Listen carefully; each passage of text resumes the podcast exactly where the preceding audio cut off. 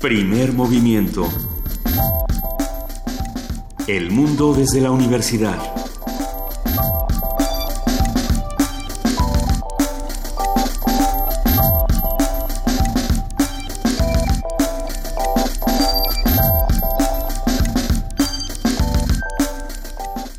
Siete de la mañana con cuatro minutos. Estamos aquí en primer movimiento. Yo soy Juana Inés de esa. Tengo un problema con mi silla. Y yo soy Luisa Iglesias y no tengo un problema con mi silla, pero siempre es un gustazo amanecer contigo, querida Juana Inés. Muy buenos días. Es que me sentía como en submarino. No sé por qué. Tenía como un periscopio muy extraño. Ahí vamos de nuevo a decirles a nuestros amigos de resistencia modulada, los nocturnos, que, no, bajen la silla. Es que son low rider, así como que la, bajan y le ponen Pero tampoco sean tan grandes, o sea, yo entiendo. Claro que sí. Pero no son tan grandes. Héctor Castañeda, el perro muchacho, mide como 20 metros.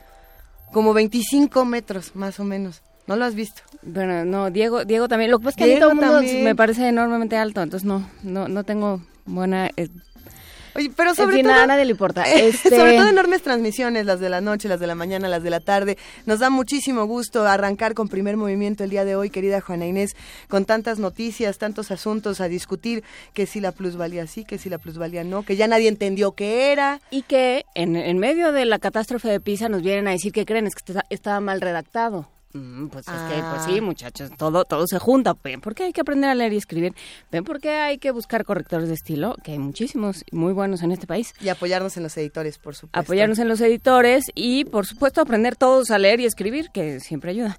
En el día de hoy vamos a hablar también de otro tipo de cosas. Vamos a hablar de ser otro por un día, intervención social audiovisual, esto que hicieron Ulises Vidal, licenciado en Ciencia Política por la UNAM, y Rosa María Ramírez de Garay, psicóloga también por la UNAM. Eh, un trabajo que, del cual ya estábamos platicando ahora fuera del aire con Ulises Vidal, que llegó desde temprano, ¿verdad, Luisa? A mí me, emociona muchísimo este proyecto que tiene tanto la parte cinematográfica como la parte de construir redes, eh, redes laborales, redes de, amistad, redes de conocernos los unos a los otros. Eh, este también es el caso de la participación de la Dirección General de Literatura de la UNAM. Hablaremos el día de hoy con Carmín Estrada, responsable del proyecto Punto de Partida, que precisamente es esto, es una editorial que reúne y que hace redes con jóvenes escritores. Carmina va a Es muy bonito porque hoy sí tenemos la tarea hecha. Todos los radioescuchas hicieron, si nos escucharon ayer, ya hicieron la tarea para oír a Carmina.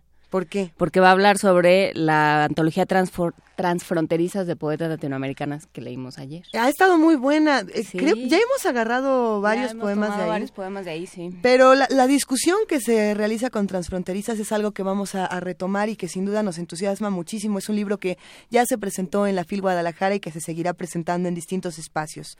En la participación del antiguo Colegio de San Ildefonso hablaremos con Susana Pliego. Ella es doctora en Historia del Arte por la UNAM nos va a hablar sobre el centésimo trigésimo aniversario del natalicio de Diego Rivera. Y en la nota nacional, problemas y posibilidades de la ley de archivos. Esto con el comentario de Lourdes Morales, doctora en ciencia política por la Universidad de Sorbona. ¿Y cómo estuvo la plusvalía? En otra nota nacional, comentario. ¿Qué, es eso? de la plusvalía? Comentario del arquitecto Enrique Ortiz, miembro de la Oficina para América Latina de la Coalición Internacional por el Hábitat. Es que es un tema complicado. me senté a leer qué era todo este asunto, quiénes habían dicho que sí, quiénes habían dicho que no. Eh, francamente es, confuso. Creo que sí necesitamos que alguien nos diga por qué se hacen este tipo de propuestas. Es, eh, del principio es sensato. A ver, si tú vas a construir una torre de 40 pisos, entonces coopera para que la ciudad le ponga agua y servicios y demás, todos los servicios necesarios, calle a esa torre de 40 pisos. El problema es que la ejecución no es nada sensata, ¿no? La, la ejecución no es sensata, el problema es de corrupción y el problema es de una ley clara. Lo hemos hablado aquí con, con Roberto Duque. ¿Qué tal que ponemos las, las leyes en español? ¿Qué, ¿Qué, tal esa idea revolucionaria de que las leyes se entiendan y estén escritas claramente para que no haya lugar a cualquier tipo de eh, pues de, malas interpretaciones y de, y de golpeteos que lo único que hacen es minar aún más la relación entre el gobierno y los capitalinos. Por ahí va la nota del día eh, esta mañana, así como hablaremos esta mañana también con la Dirección General de Actividades Cinematográficas y la Filmoteca de la UNAM. Guadalupe Ferrer, su titular, nos va a hablar sobre la taquilla para el cine mexicano en este año. ¿Cómo le fue al cine mexicano y los que nos escuchan? ¿Cuántas películas mexicanas vieron este año? ¿Cuántas recuerdan? ¿De cuántas pueden hablar? Escríbanos, estamos en arroba Movimiento, en diagonal Primer Movimiento UNAM y en el teléfono 55 36 43 39. La poesía necesaria el día de hoy, creo que la haremos entre las dos. Sí, un, doble o nada. Me encanta la idea.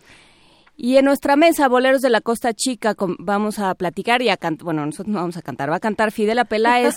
Ella se presenta como la gran dama del bolero costeño, desde Azoyú, Guerrero, porque en Guerrero no todo es horror, hay, hay maravillas.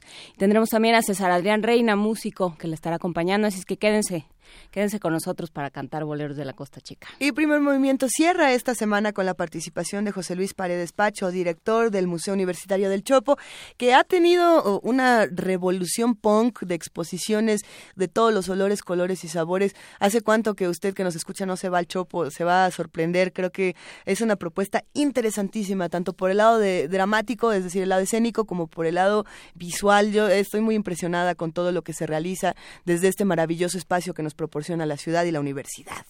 Pero bueno, pues arranquemos, querida Juana Inés. Vamos a arrancar justamente con esto que ya decíamos. San Ildefonso celebra los 130 años del nacimiento de Diego Rivera. En uno de los recintos más importantes del centro histórico, el antiguo colegio de San Ildefonso, se conmemoraron los 130 años del natalicio de Diego Rivera, uno de los artistas plásticos más importantes del mundo. Nuestra compañera Cindy Pérez Ramírez estuvo presente y nos tiene los detalles. Vamos a escuchar. Venga. El papel del artista en la sociedad biológicamente es un papel de nutridor, de proporcionador de alimento. Así como el campesino proporciona alimento para el aparato digestivo y lo proporciona el ganadero y lo proporciona el horticultor, el artista proporciona alimento para el sistema nervioso. En consecuencia, el artista es un humilde obrero y su humildad le da la misma grandeza, grandeza esencial que al campesino, que al floricultor, que al horticultor, que al químico, que al médico. Es un obrero esencial en el organismo social. Hace 130 años nació Diego María de la Concepción Juan Nepomuceno Estanislao de la Rivera y Barrientos Acosta y Rodríguez, mejor conocido como Diego Rivera. Considerado uno de los grandes artistas en el mundo, Rivera es uno de los máximos representantes del movimiento muralista, corriente plástica que surgió en el periodo posterior a la Revolución Mexicana. Para conmemorar a este artista, la doctora en Historia del Arte por la UNAM, Susana Pliego, ofreció la conferencia Diego Rivera Muralista, en la cual resaltó su idealismo y las diferentes escuelas de pensamiento que plasmó en sus obras. La obra de Diego es una denuncia que da fuerza a quien la mira mediante la creatividad y solidaridad con el resto de la humanidad. Diego Rivera investigó, plasmó el conocimiento universal de múltiples culturas y escuelas de pensamiento. Representó el uso, el uso de la naturaleza para el bienestar de la humanidad, la pluralidad de las razas y el mestizaje, este mestizaje promulgado por Vasconcelos como la raza cósmica, como el futuro, eh, el trabajo en el campo, en las fábricas y la lucha por la paz mundial. Su obra genera conciencia de los abusos del clero, de los gobernantes, de los militares y de los países imperialistas. La también autora del libro Los murales de Diego Rivera en Chapingo, Naturaleza Fecunda, editado por el Instituto de Investigaciones Estéticas de la UNAM, dijo que el artista que pintó en México y Estados Unidos difundió al exterior la imagen de nación que tenemos hoy, que se ha podido visualizar en sus murales, por ejemplo, los que se localizan en Palacio Nacional. Admiró y revaloró las culturas prehispánicas, simbolizó y codificó la historia de México, uniéndola con la revolución proletaria socialista. Lo distinguió a Diego una gran capacidad para explicar el mundo a través de imágenes Produjo arte comprometido con el mundo, con los acontecimientos que le tocó vivir, convirtiéndose en un intérprete de sus tiempos. Así plasmó en los muros las imágenes de nuestro devenir, contribuyendo a crear la imagen de nación que hoy tenemos y que pervive. Pintó para que México tuviera conciencia de su pasado y fe en su futuro. Como parte de las celebraciones por el nacimiento del pintor, el Museo Casa Estudio Diego Rivera y Frida Kahlo recreará sus espacios, además exhibirá la correspondencia original, pintura, vestimenta, fotografía y esculturas que representan su vida y obra. Para Radio UNAM, Cindy Pérez Ramírez.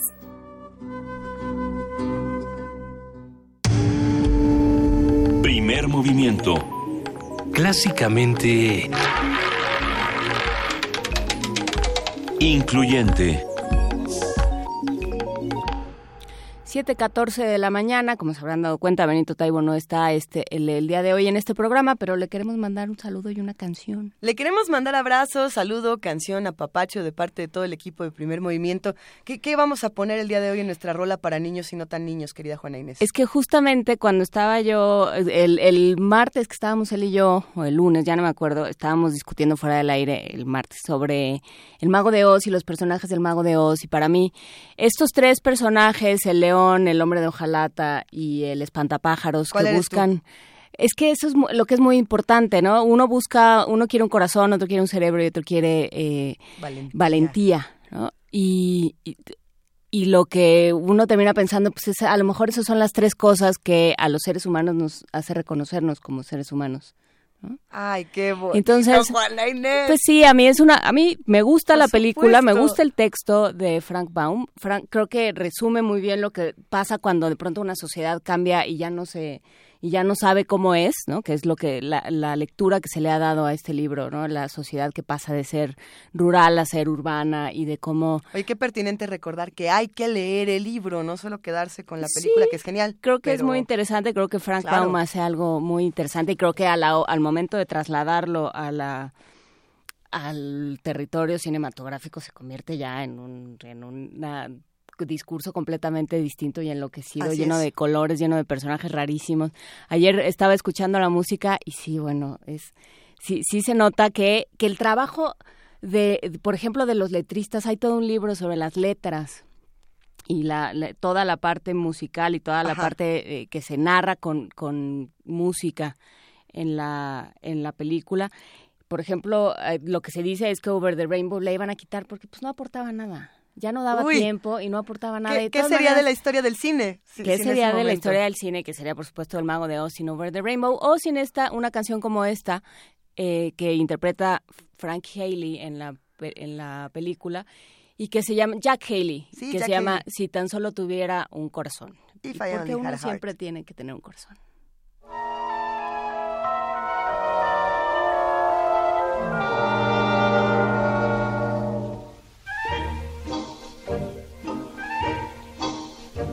When a man's an empty kettle, he should be on his mettle, and yet I'm torn apart. Just because I'm presuming that I could be kinda human if I only had a heart. I'd be tender, I'd be gentle, and awful sentimental regarding love and art. I'd be friends with the sparrows and the boy who shoots the arrows if I only had a heart.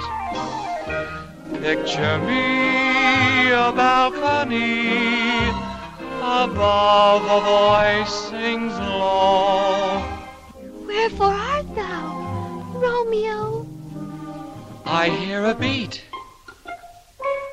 how sweet just to register emotion, jealousy, devotion, and really feel the part. I could stay young and chipper, and I'd lock it with a zipper if I only had a heart. Thank you.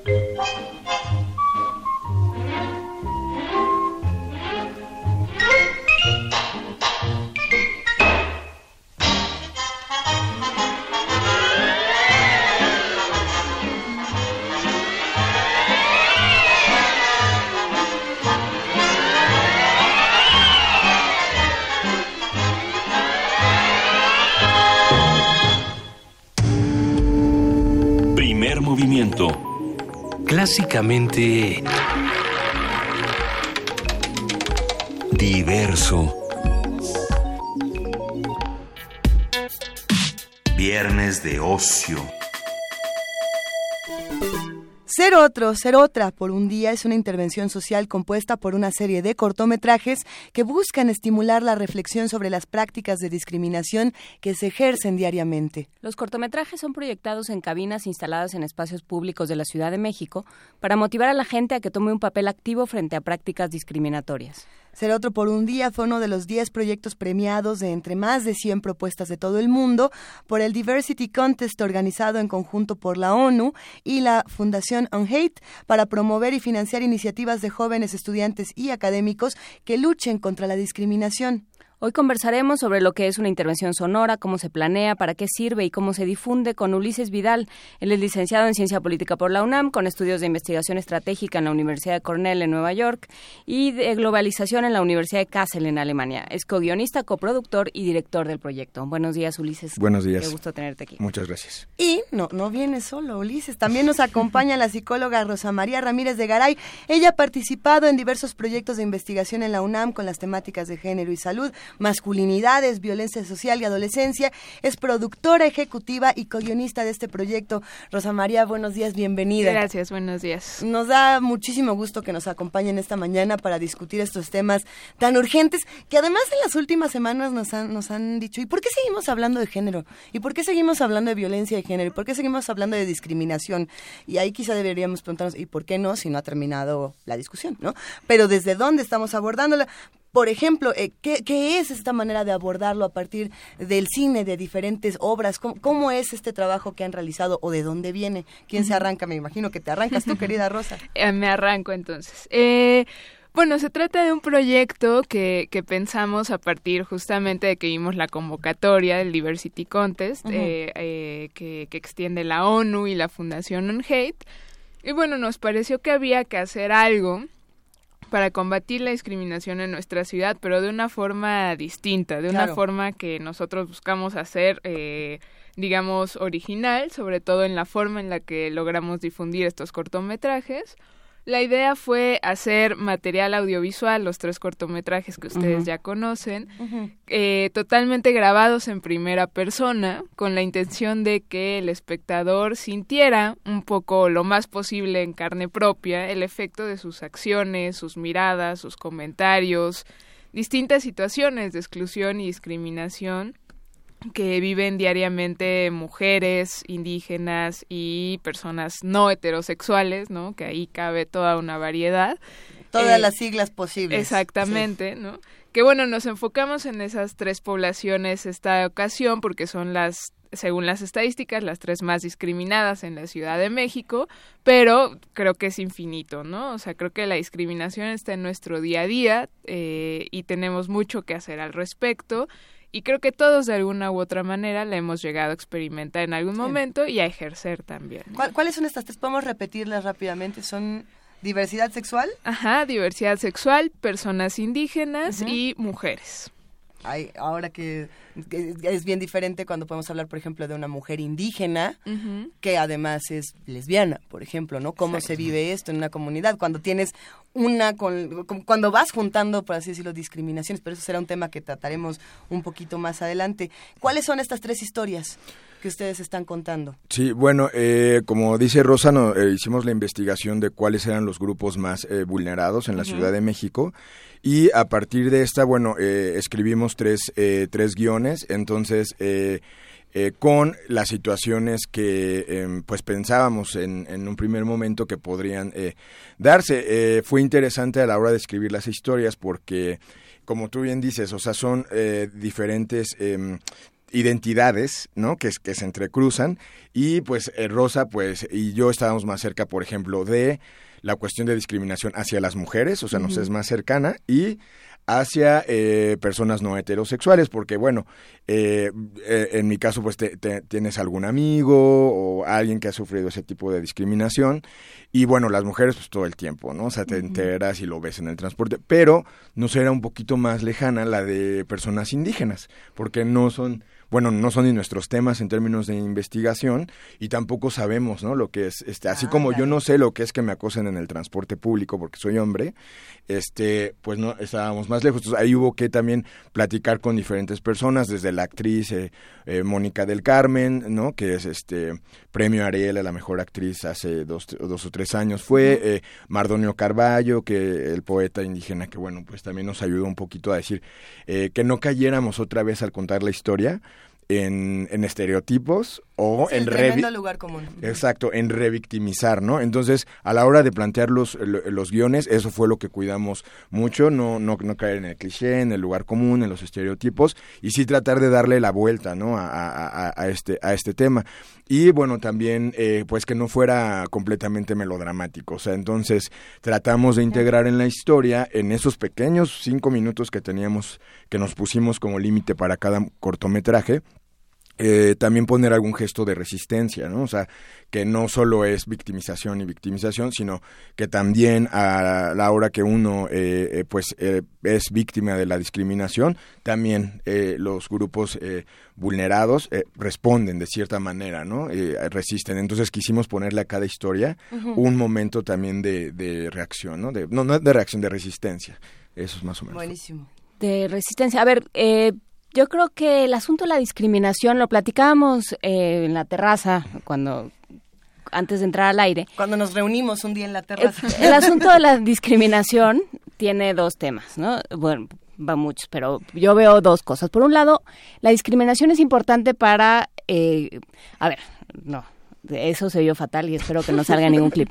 No, a ver, los seres humanos nos, nos hacemos discriminando, ¿no? Nos formamos, formamos nuestra identidad discriminando en el sentido de, distinguiendo una cosa de la otra y eligiendo, ¿no? yo quién soy, yo soy, yo soy mujer, ¿no? Yo, eh, a mí me gustan los hombres, yo, este, pertenezco a, esta familia, vivo en este sitio, soy de esta forma, vengo de aquí, a esto pertenezco, a esto me gusta, a esto no, ¿no? O sea, la discriminación en ese, en el sentido más etimológico posible, que tiene que ver con separar, ¿no? Y con decir esto sí, esto sí soy yo, con esto sí me identifico y con esto no.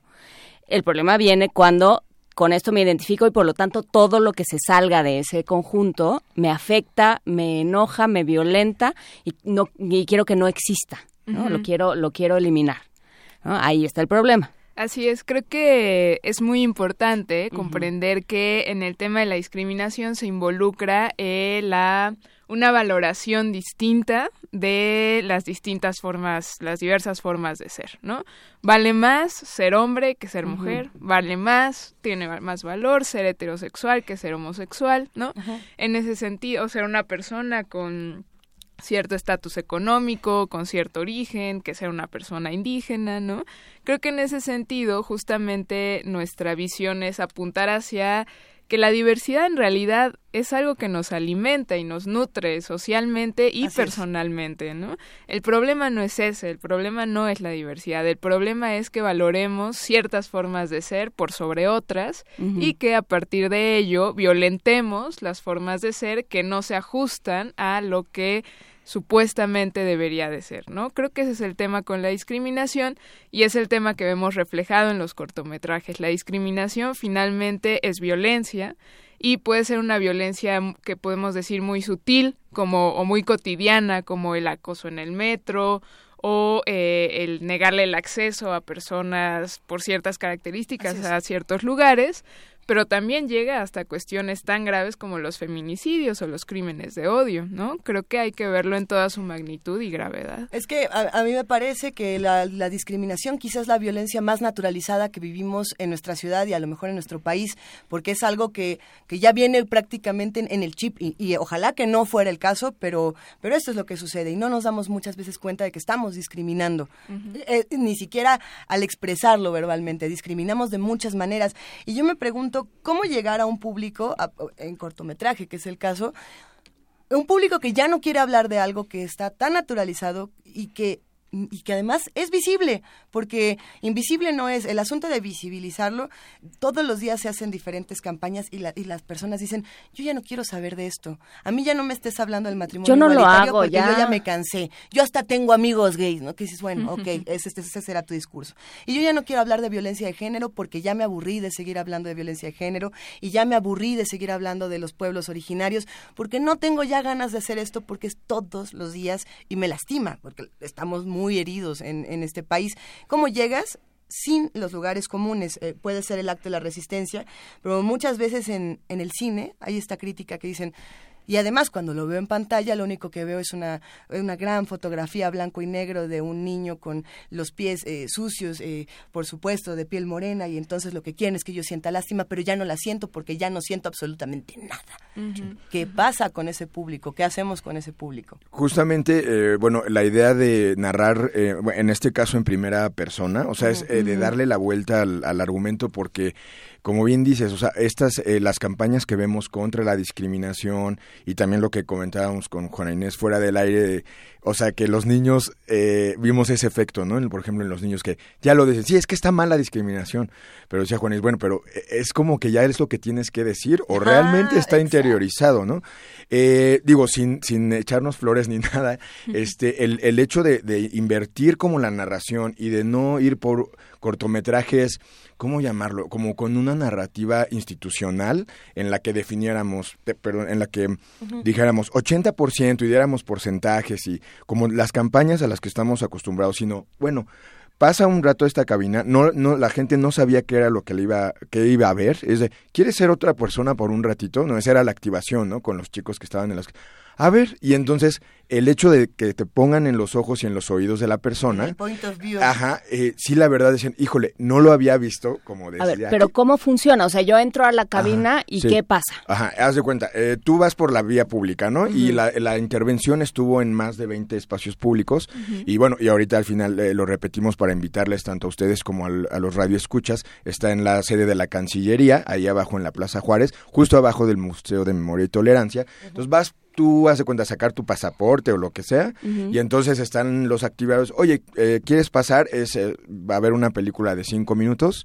este quieres ser otra persona por un ratito y la gente a ver entra y no está esperando realmente que sea eh, una campaña contra la discriminación y entonces pasa el cortometraje y sí sale la gente pues movida, la ¿Pero qué dice el cortometraje? Ah, ah, dice, ah, yo soy... Ah, sí, haz de cuenta. Eh, la historia es, em, eh, en cinco minutos pasas en un, eh, por un día de la, en esta cuestión de la flexibilidad que te permite el cine con el tiempo, pasas por un día en la cotidianidad de cada uno de estos personajes. Entonces, tú en un principio no te estás dando cuenta, digamos, de quién eres. Solo eh, eh, despiertas y estás acomodando tu ropa, ves por ahí una blusa, digamos, tradicional.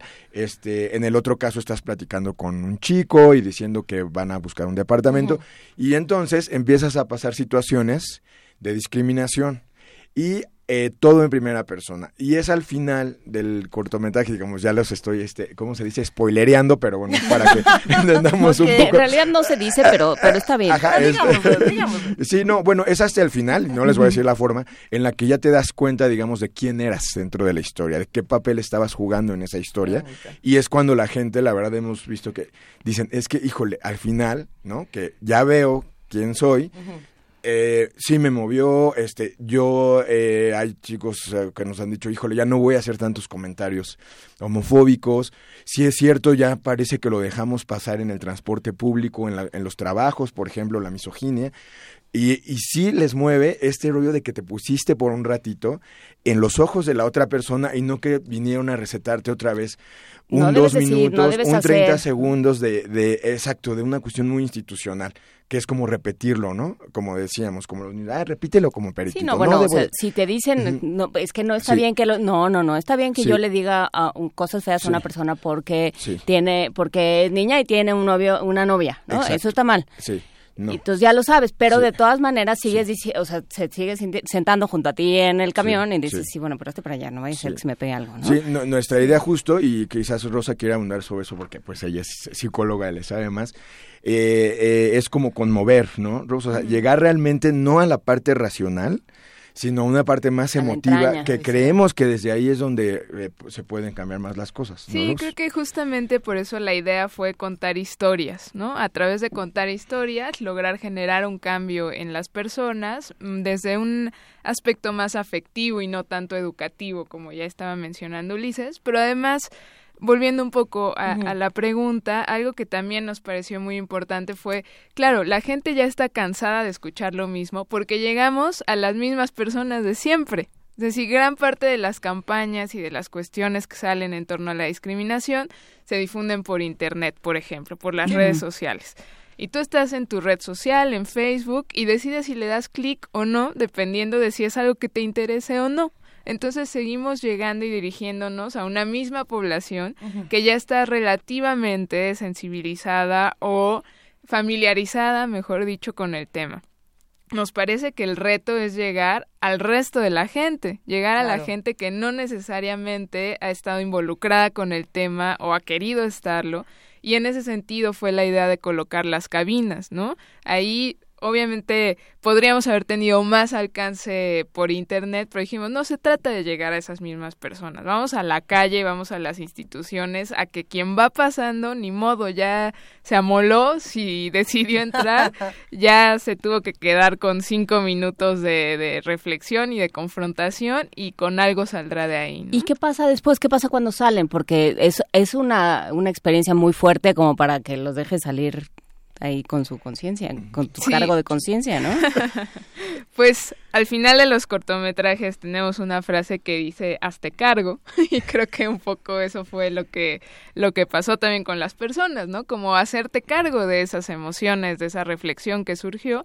Pero bueno, la verdad es que nuestros chicos, nuestros becarios que nos estuvieron apoyando en las activaciones, también tuvieron que hacer ahí una labor de contención, porque sí, sí había personas que salían llorando, había personas incluso que salían muy enojadas. Sí, eso nos decía Ulises. Porque les parecía que era una exageración y que eso no pasaba. Y incluso un señor nos dijo, ¿no? Este, si a las mujeres les pasa eso es porque se andan metiendo donde no les llaman. Ah, claro. Y bueno, pues eso nada más nos hace pensar que falta mucho por seguir trabajando, ¿no? Pero creo que a cada uno también le, toca hacer ese ejercicio de reflexión y de introspección de, bueno, ¿yo qué estoy haciendo en torno a esto? ¿no? Se, me hace curioso, se me hace eh, además divertido pensar que, por ejemplo, en los años 30, en 1931, si no me equivoco, sale la película de Dr. Jekyll y Mr. Hyde en el cine y es de las primeras películas que hacen uso del point of view, de esto de el viaje en primera persona. Y fue una de las películas menos gustadas en, en su tiempo, porque la gente precisamente se enojaba y decía, ¿por qué me hicieron ver esto? ¿Por qué me hicieron ponerme en este lugar? Eh, hay que decirlo, la historia de, del Dr. Jekyll y Mr. Hyde es probablemente una de estas que se integra en la discriminación y en la marginación de manera perfecta. Es, queda, queda perfecto para lo que estamos hablando, porque es un personaje que por querer ser distinto es marginado y resulta que es el malo, ¿no? Pero bueno, eh, que para muchos así sería con los homosexuales, con las lesbianas, con los bisexuales, con LGBT, con indígenas, con... Eh, mujeres, ¿no? En fin. Entonces el caso es que la gente se enoja mucho, no les gustaba e, este ejercicio y me llama la atención pensar que en 2016 a, a los adultos sigue sin gustarles. Eh, no, no hemos cambiado nada de 1930 a 2016. Esa, esa es mi, mi pregunta. pues, es que incomoda. ¿O no? ¿O pues seguimos incomodándonos por lo mismo? Sí, sí, justamente fue eh, otra vez a la hora de, contar la historia. Eh, bueno, uno, uno, un apunte ahí en cuanto a la narrativa en primera persona. Este, bueno, hay proyectos bien interesantes, por ejemplo, el de Gaspar Noé de no sé si viste la de Enter the Void, que toda es así y narra lo que te lo que te pasa cuando te mueres según el libro tibetano de los muertos. O sea, hay esas experimentaciones, pero esta cuestión sobre todo que eh, eh, pensó Rosa de ir a la plaza pública y jalar a la gente que no necesariamente está buscando que se le confronte con ese material, este, bueno, eso eso eso es un, un, reto, ¿no? La parte de la intervención y el otro fue eh, tuvimos el apoyo ahí de con equipo y, y de parte de la producción de la Universidad de la Comunicación. Y el día que nos vamos a ver ahí, eh, Rosa y yo, está Guillermo Arriaga, el, guionista de Alejandro González Iñárritu y tal. Y bueno, y también novelista él y cineasta y demás.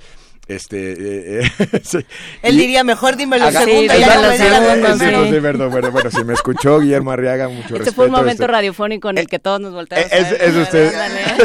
no, no, no, es, es, un, es un gran cineasta y les estaba dando un seminario a los chicos de la universidad y justo cuando llegamos, Rosy está, este, bueno, usó una palabra, la grosería que usamos los mexicanos para decir problema, entonces eh, decía, eh, híjole, no narren en primera persona, porque narrar en tercera persona es este gran problema, usando la palabra, y Rosa y yo nos volteamos a ver de hijos, o sea, en la que nos metimos, porque justo, o sea, eh, estamos acostumbrados al lenguaje, por ejemplo, de Hollywood, de los videoclips, que son muchos cortes muy rápidos, ¿no? Pum, pum, pum, un corte cada dos segundos, y los directores se protegen, tiran la misma toma desde 20 de, emplazamientos diferentes y narrar en primera persona es esta cosa de sujetar al espectador a que vaya con el personaje de principio a fin. Entonces, incluso a la hora de la producción se vuelve un reto porque todo lo tienes que hacer en plano secuencia, ¿no? O sea, no, no puedes cortar para afuera. sí, porque te, ya te saliste de los ojos de la persona. Entonces eran, cada una era un plano secuencia y eso también es otra manera de narrar a la que la gente no está acostumbrada es otra manera de narrar y es otra manera de, verlo, ¿no? Cuando, cuando lo trabajas a nivel narrativo, a nivel de escritura, lo que te dicen es escribir en primera persona, es meterte dentro, es meter a tu lector en la cabeza del personaje y estar viendo a través de sus ojos. justamente eso es lo que quieres. no, no, o sea, porque porque inmediatamente lo que uno hace cuando le dicen es que la discriminación está muy mal, es, es escurrir el bulto y decir, pero yo no lo hago. Poner distancia. Entonces, claro, el momento en el que yo lo estoy padeciendo y digo, eso lo, se lo podía haber dicho yo. O sea, eso es exactamente lo que yo hago y ya veo Y ya lo estoy sintiendo en, en carne propia, gracias a, a, esta pues a esto que permite el cine, la cabina, las nuevas tecnologías para grabar y demás, ¿no? Todo esto permite que realmente lo estés, o estés casi hasta hasta dimensionalmente como ahí metido. Claro. Sí, incluso, bueno, para nada más un último apunte para que, darle la palabra a Rosa. Este, eh, lo de lo que decías, Juan Inés, es tratar de hacer eso con todos los proyectos que, que nos lleguen. Ya después fuimos, eh, bueno, nos llamaron de Copred y siempre esforzarte, o sea, de cómo llegas a estos nuevos eh, públicos, llamabas tú, cuando ya estamos hartos del mismo tipo de discurso, esforzarse mucho en tratar de darle la vuelta a nivel narrativo, a nivel estético e incluso a nivel este temático y de la investigación, ¿no? Que hemos visto que de repente en las campañas falta mucho eso, o sea, siguen haciéndolo de la misma manera. Sí, también creo que ahorita que lo menciona Ulises, eso fue algo eh, rico de este proyecto que lleva atrás una, un proceso de investigación importante y de meternos eh, de lleno al tema que muchas veces eh, por la rapidez con la que tienen que salir las campañas no se hace la verdad, ¿no? O sea, justamente se busca informar y listo. Y nosotros creo que lo que buscamos fue a partir de conocer estas historias, eh, lograr que las personas, los espectadores, se entrañaran realmente con la historia de estos personajes. Y creo que creo que lo hemos logrado. Eh, ha habido también gente, por ejemplo, nos tocó una chavita de, de prepa en, en, el Colegio Madrid, que, que vio el cortometraje de la mujer indígena y nos decía, bueno, es que yo soy de Oaxaca y la verdad es que son cosas que me pasan con cierta frecuencia, ¿no? Su familia ha tenido oportunidad de viajar a Estados Unidos y decía, allá es todavía peor lo que nos pasa. Pero ella incluso se daba la posibilidad de reflexionar, bueno, y yo con otras poblaciones ¿qué hago también, ¿no? Entonces creo que es este, ponerse en ambos lugares y poder tener ahí un cuestionamiento. Que ahí va a haber un tema, la siguiente discusión, que es dónde ponemos la raya entre discriminación y libertad de expresión. Hay, hoy se resuelve un tema con un, con un político de los Países Bajos, un, político holandés, que se paró a la mitad de una cafetería y les dijo a todos, a ver, ¿no? ¿quién quiere que vengan más marroquíes? ¿A quién les gustan los migrantes? Geert Wilder se llama él, y dice, a ver, ¿quién quiere que vengan los migrantes? ¿Quién quiere que vengan los marroquíes a este lugar? ¿Verdad que nadie quiere? ¿Por qué lo estamos permitiendo? Claro, estamos, eh, están a punto de tener elecciones y a este cuate le está yendo bien en las encuestas. Y entonces la corte dice eso es discriminación y eso no se puede, pero no lo, no lo sancionan, solo le dicen eso usted no lo debe hacer porque usted es político y e influye sobre la gente, no lo debe hacer. Pero no, no hay ningún tipo de sanción. Y él se defiende diciendo es libertad de expresión. Entonces, ¿qué hacemos con eso? ¿Qué hacemos cuando, cuando se regresa sobre, sobre Tom Sawyer o sobre Huckleberry Finn y se les cambia el, cierta, la palabra nigger? ¿Qué hacemos con, con lo que somos? ¿no?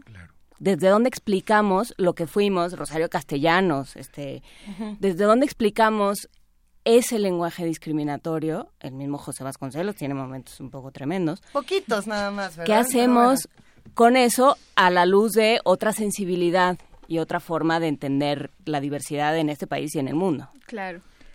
Yo, bueno. punto de vista psicológico, señor, y luego va, regresaría a mi este, pasado politológico a ver si algo sale. Ah, se me había olvidado esa parte.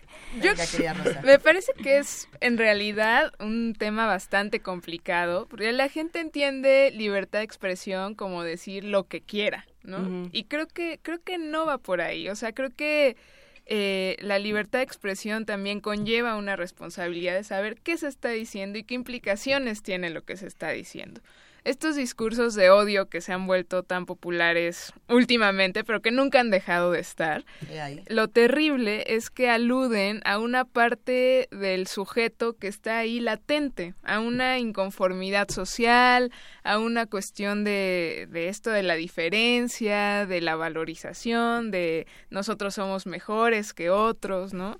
Ya, bueno, sacando mi parte psicológica, ahorita como decía Ulises, ya Freud decía, ¿no? O sea, si quieres unir a una masa, ponles un enemigo en común. Y esa es la mejor forma de hacerlo, ¿no? Claro. Yo les recomiendo mucho una película que apenas vi, que es una comedia alemana, que se llama Ha vuelto, no sé si la han ah, visto. Sí, y la, y la novela es buenísima Ah, también. Que justamente se trata de que Hitler eh, no murió y, bueno, como que revive, ¿no? En, en nuestros años. Y no les voy a contar el final, pero por ahí hay una Pero frase. termina siendo hasta un personaje tierno. Sí. Hitler ya en ese contexto ya hasta ternura te da. Claro, pero vuelve a jalar a las masas. Claro. Y hay una frase por ahí que dice él que es tengo mucho con qué trabajar, ¿no? Tengo de dónde agarrar. Entonces, creo que por ahí tenemos mucho que trabajar porque sigue estando ahí, ¿no? Y la verdad es que no tengo to- del todo la, la respuesta, creo que hay que seguirle pensando. Sí, y eh, bueno, ese es como en el sentido individual y creo que un poco es eso, ¿no? El choque como eh, de niveles de derechos, ¿no? Si esta cosa de, bueno, si yo le digo a alguien, este, negro, tal, este, pues es mi libertad de expresión y tal. Creo que, digamos, en un sentido eh, más eh, de derechos de la polis, pues, de la convivencia en sociedad, es eh, hasta donde no... Eh, se, se, mete con los derechos de la otra persona. O sea, sí puedo decir, bueno, eh, a mí personalmente, como este político, no me gusta que esté un marroquí sentado en la misma cafetería que yo, pero bueno, si eso está coartándole el derecho del libre tránsito y del libre acceso al ciudadano marroquí o al migrante, creo que ahí es donde ya entra en conflicto porque estás ya metiéndote en los derechos de la otra persona, ¿no? Un Claro. poco eh, era lo que veía- eh, tratamos de plasmar en el cortometraje de Javier, de la pareja homosexual, que bueno, sí, pues puede que te, te guste o no, pero a la hora que ya le dices, eh, retírate del lugar en el que yo estoy, ya también, más allá de tu libertad de expresión, pues estás violentándole su libertad de, de tránsito, o cuando no les quieren rentar el apartamento porque son una pareja gay, es de bueno, él como ciudadano debería tener derecho absoluto a rentar en donde él quisiera, sin importar esa parte. Entonces, creo que ahí sí el debate tiene que ser en el respeto de- hasta donde no te metes con los este con los derechos, ¿no? de la otra persona, creo. Y, y también para, para cerrar esta conversación, hemos tenido toda clase de mensajes esta mañana que nos da mucho gusto, to- toda la gente que hace comunidad con nosotros. Por aquí nos escriben y nos dice que no, genera- que no generalicemos, que no todos los hombres discriminan a las mujeres, que no todos los que no son indígenas discriminan a los indígenas, que no todos los que son heterosexuales discriminan a la diversidad. Y pasa también lo contrario, que ese es un efecto bien interesante, que decimos, es que sí, todos los hombres discriminan a las mujeres, es que sí, todos los, los heterosexuales discriminan. Y entonces hay, hay una, no podría decir que es una discriminación contraria, pero hay un efecto de, de círculo de la lo que violencia. decían de, re- de la resistencia. Sí, es que, a ver, Eso creo es que, creo que ahí hay que distinguir, creo que es un error muy común pensarlo en lo individual, ¿no? O sea, yo ahorita decía, todos hemos discriminado alguna vez a quien sea, ¿no? A cualquier población que queramos Claro. pensar.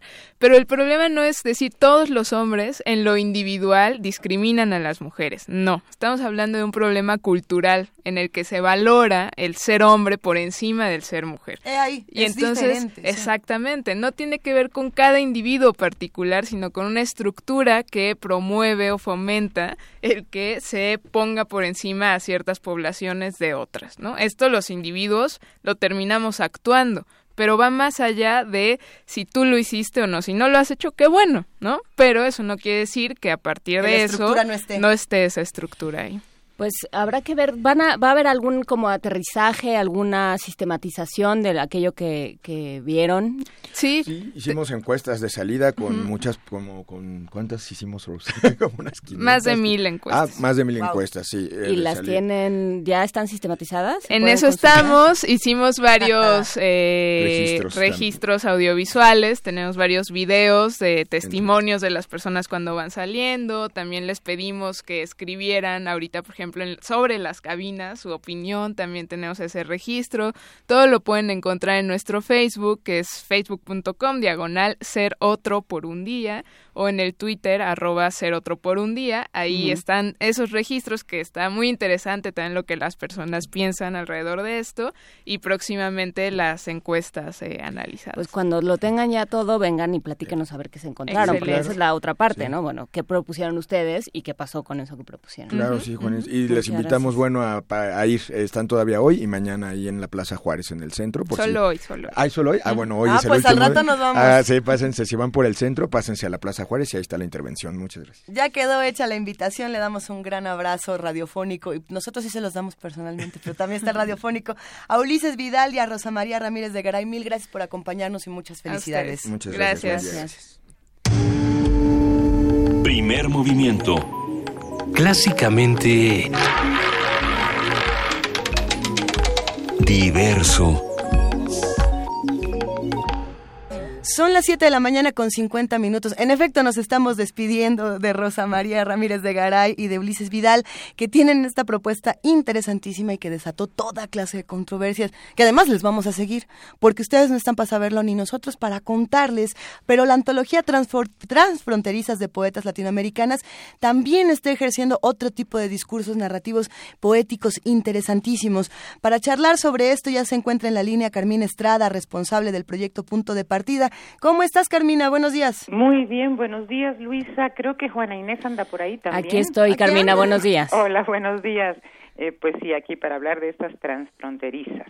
Pues cuéntanos, tenemos aquí la antología sobre, sobre la mesa, hay que decir que ya, ya se le ve trabajada y leída, porque la hemos usado mucho para, para poesía necesaria, le hemos estado dando vueltas aquí en, en la redacción. Cuéntanos, ¿cómo, ¿cómo llegó a ser? Sí, mira, Transfronterizas es eh, el volumen 16 de las ediciones de Punto de Partida, ¿no? Esta colección de libros que, que se desprende del proyecto. Y es una recopilación de obras de mujeres poetas nacidas en la América de habla hispana entre 1980 y 1993. Eh, ¿Por qué transfronterizas? Bueno, el título hace referencia a una práctica común a nuestros países desde siempre, ¿no? Desde antes de que fuera América, que es la migración, esas fronteras diluidas, esa dilución de fronteras que estas mujeres ejercen eh, yo pienso que cabalmente hay argentinas en Paraguay, centroamericanas en México, eh, caribeñas en Estados Unidos, son publicadas incluso en, editoriales de países eh, distintos a, sus países de origen. tiene mucho que ver esto, claro, con la inmediatez de la información, con la facilidad con, con la que, que se establecen ahora los contactos, ¿no? Pero mudan su residencia, transitan de un país a otro, van y vienen ellas o su obra, no necesariamente el, traslado es físico, ¿no? A festivales, encuentros literarios, a ferias del libro, a coloquios, a congresos.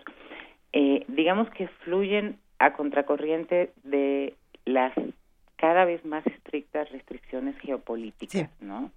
Eh, las fronteras se cierran, pero la poesía de esta generación transita con fuerza por por el continente. Eh, en Transfronteriza tenemos entre una y tres poetas de, de cada país, aunque eh, siendo fieles a la idea, pues no las acomodamos eh, por país, sino cronológicamente, ¿no? entonces, pero sí hay por lo menos una de cada país de habla hispana en América. Son 38 en total, como, como lo dice el título. Y abrimos con un poema de Lauri García, Dueñas, que es una poeta salvadoreña avecindada en México ya, eh, que aunque ahí fue una trampita editorial, porque a Lauri le hubiera correspondido por orden alfabético y, cronológico el segundo puesto, y íbamos a empezar con Rosa Chávez, una poeta maya quiché eh, guatemalteca. Pero eh, dado el poema de Lauri, que fue el que le pedimos expresamente para este libro, pues abrimos con, con este, que es América. América. Ella dice, América es el libro que aún no se ha escrito. Aunque tal vez no sea la persona más adecuada para hacerlo, voy a escribirlo yo. Y es lo que hacen estas 38 poetas, todas ellas y un universo muchísimo más amplio, ¿no? Esto es solo un botón de muestra pero todas escriben, todas y cada una escriben su América. Y el libro termina con Rita Arosemena, que es la más eh, chica de, de todas, del 93, y es panameña. Y en el medio, pues transitan todas estas transfronterizas, y les voy a leer un poema de Mara Pastor, que se llama Los bustos de Martí. Mara Pastor es una poeta puertorriqueña. Dice, un buen día todos los bustos de Martí comenzaron a hablar. Todos los hermosos bustos de Martí comenzaron a parlotear a Martí. Desde el Martí con cuerpo de Chacmol en el Vedado hasta el de Villalugano en Argentina o el de aquel parque tan céntrico en Shanghái. El mundo estaba lleno de Martís hablantes, bustos de Martí que encaminaban como apóstoles al Popocatépetl, en rutas zigzagueantes y sonoras, hasta colocarse uno junto al otro, todos los Martí de América, todos los Martí del mundo, todos los bustos de Martí. Hubo quien creyó que era el fin de los tiempos. Hubo quien quiso enviar a sus tropas anfibias, a sus periodistas para entrevistar a alguno de los bustos de Martí.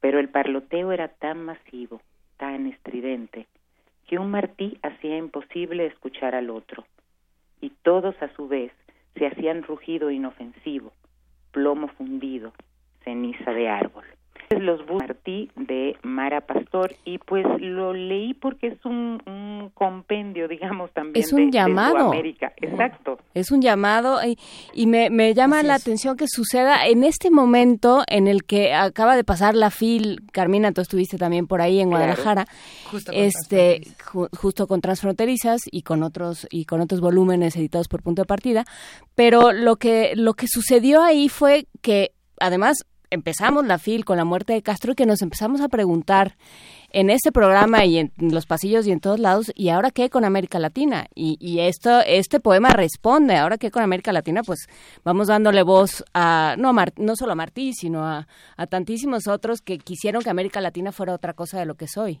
Claro, claro, ¿ves? La, la poesía da respuestas. Claro. Precisamente. Sí, y, bueno, yo los invito a que lean esta, estas transfronterizas. Hay otra, hay, a mí me sorprende mucho, por ejemplo, que está en, presente en esta generación lo social.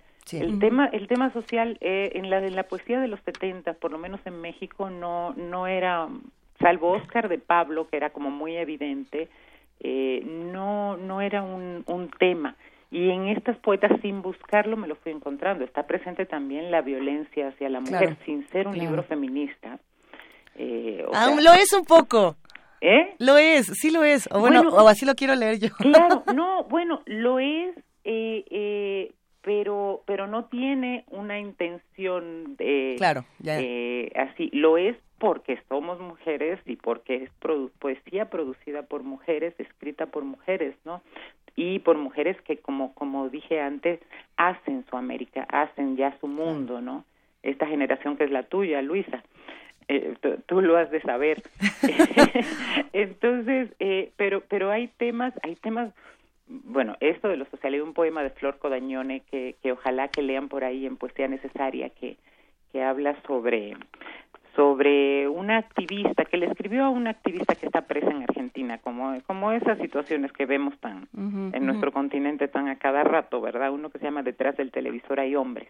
Sí. Eh, y, y, pero, por ejemplo, está también los chinos. sea, están presentes en varias de las de las poetas esta nueva invasión china eh, eh, a través del comercio, ¿no?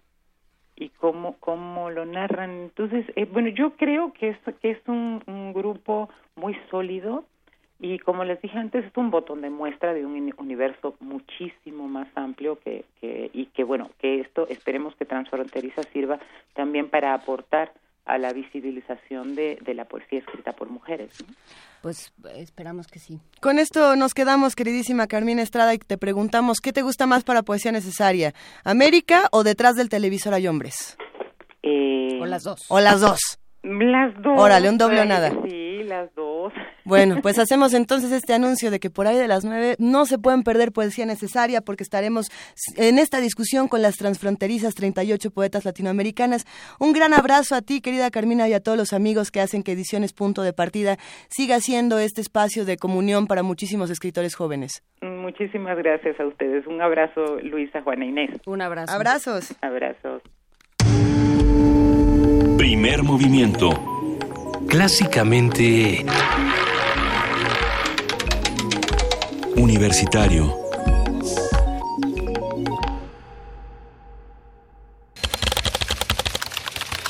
Corte informativo. La UNAM. Un grupo de investigadores, profesores y alumnos de la Facultad e Instituto de Ingeniería, junto con el Centro de Ciencias Aplicadas y Desarrollo Tecnológico de la UNAM, lanzaron al espacio dos globos con carga útil. Habla Fernando Velázquez Villegas, coordinador del proyecto. Y esto, sobre todo, orientado hacia academia e iniciativa privada. Son una buena opción para realizar experimentos en ambientes cuasi espaciales, suborbitales, a bajo costo. Entonces, para un país como el nuestro, que empezamos a hacer algunos esfuerzos en cuanto a tecnología espacial, los vuelos en globo estratosférico son una excelente opción para realizar experimentos. El uso prolongado de dispositivos móviles como laptops y celulares provoca cervicalgia en el 42% de los usuarios, es decir, dolor en el cuello por vicios de postura, alertó Giovanni Belmont, académico de la Facultad de Ingeniería de la UNAM. Nacional. Los cadáveres calcinados de tres policías ministeriales de la Procuraduría General de la República fueron hallados dentro de una camioneta en Cihuatanejo Guerrero. Los agentes federales habían sido privados de su libertad por un grupo de la delincuencia organizada. La PGR informó que investigarán de manera exhaustiva para identificar y detener a los responsables del secuestro y muerte de los agentes. Aurelio Nuño, secretario de Educación Pública, avaló la regularización de 3.700 maestros de la CENTE en Oaxaca. Aseguró que los docentes recontratados laboraban sin cobrar. Al respecto, David Calderón, director de Mexicanos Primero, criticó el acuerdo entre la coordinadora y el gobierno de Oaxaca. Aseguró que el gobernador Alejandro Murat renunció al cumplir con la ley. Por otra parte, Nuño responsabilizó a los gobiernos de Vicente Fox y Felipe Calderón, así como a la expresidenta del Sindicato Nacional de Trabajadores de la Educación, Elbester Gordillo, de los resultados que obtuvo México en la prueba PISA 2015. Aseguró que nuestro país reprobó la prueba en los últimos 15 años derivado del viejo sistema educativo. Ante esto, Felipe Calderón rechazó ser responsable del estancamiento educativo del país. Señaló que en 2012 México registró un aumento de 12 puntos en el informe PISA. Miguel Ángel Mancera, jefe de gobierno de la Ciudad de México, aseguró que vetará cualquier impuesto por plusvalía de inmuebles. No tenemos ninguna razón para ello. Nuestro código fiscal no está estableciendo ningún impuesto y no vamos a permitir la creación de ninguno. Yo ya lo dije, o sea, puede, lo que llegue, que venga con un nuevo impuesto o con un cobro, lo vamos a vetar. La posición del gobierno es esa, la vamos a vetar. Economía y finanzas. El Instituto Nacional de Estadística y Geografía, INEGI, informó que en noviembre de este año los precios al consumidor aumentaron 0.78%, con lo cual la inflación a tasa anual se ubicó en 3.31%. Internacional. La ONU informó que los casos de delitos cibernéticos en Internet son producto de la desinhibición de algunas personas que interactúan en esa plataforma. Habla Carl Miller, director de investigación del Centro de Análisis de Redes Sociales Demos. También está el efecto de desinhibición. Si pones una computadora entre dos seres humanos, tienden a tratarse de manera menos civilizada. Y hay muchas razones como el anonimato y la ausencia de la idea de que las personas con las que están hablando son seres humanos. Y esto hace que se vuelvan más abusivos rápidamente.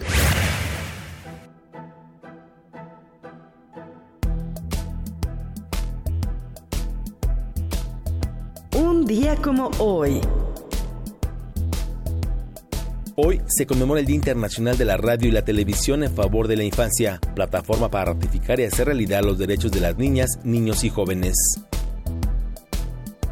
Hasta aquí el corte, en una hora más información.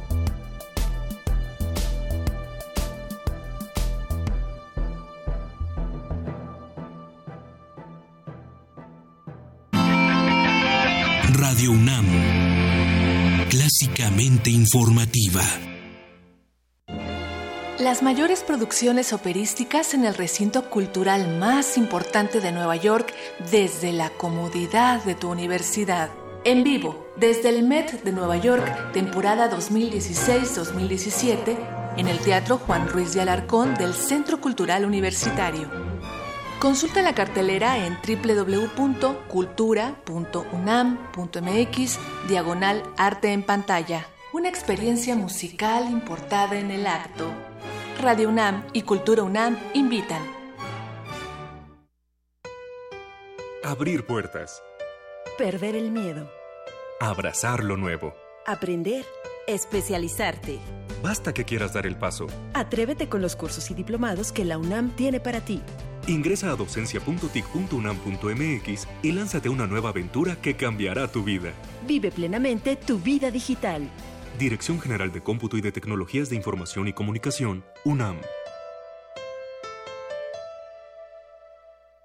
¿Eres de los que se la pasa posteando fotos en el Face burlándose de los políticos? ¿Dándoles retweet a esas frases inteligentes de protesta? ¿Muestras tu inconformidad en redes sociales? ¿Haces memes quejándote del gobierno? En el Partido Humanista queremos decirte que eso no va a cambiar las cosas y que si quieres que este país cambie, tienes que ponerte a trabajar. Y el partido político es el mejor instrumento para cambiar las cosas. Y este es nuevo, no tiene vicios y tiene espacios para ti. Súmate, conócenos y pongámonos a trabajar. Partido Humanista Ciudad de México.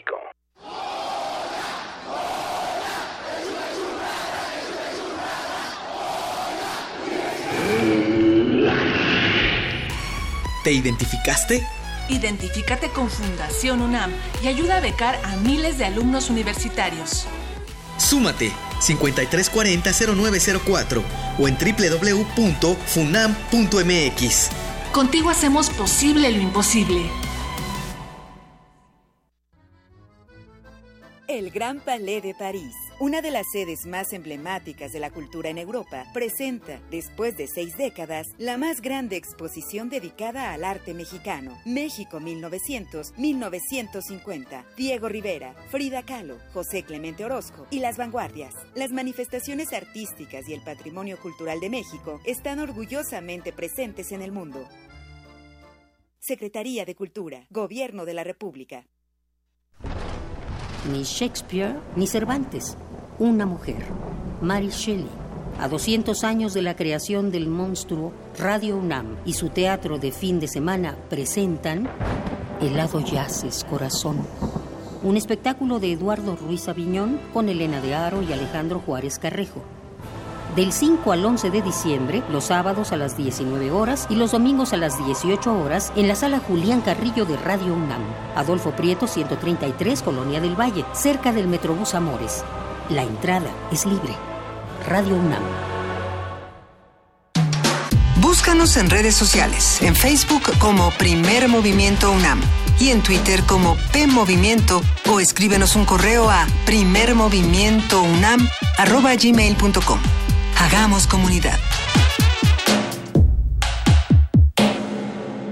Querida Juana Inés de esas, son las 8 de la mañana con 7 minutos y esta es la segunda hora de primer movimiento. Después de hablar de género, de poesía, de cine y demás, ahora, ahora ¿qué nos toca? Diego Rivera y ya está en la línea Susana Pliego. Buenos días, Susana Pliego, doctora en Historia del Arte por la UNAM. ¿Cómo estás? Buen día. Buen día, muy bien, gracias. Buenos días a todos.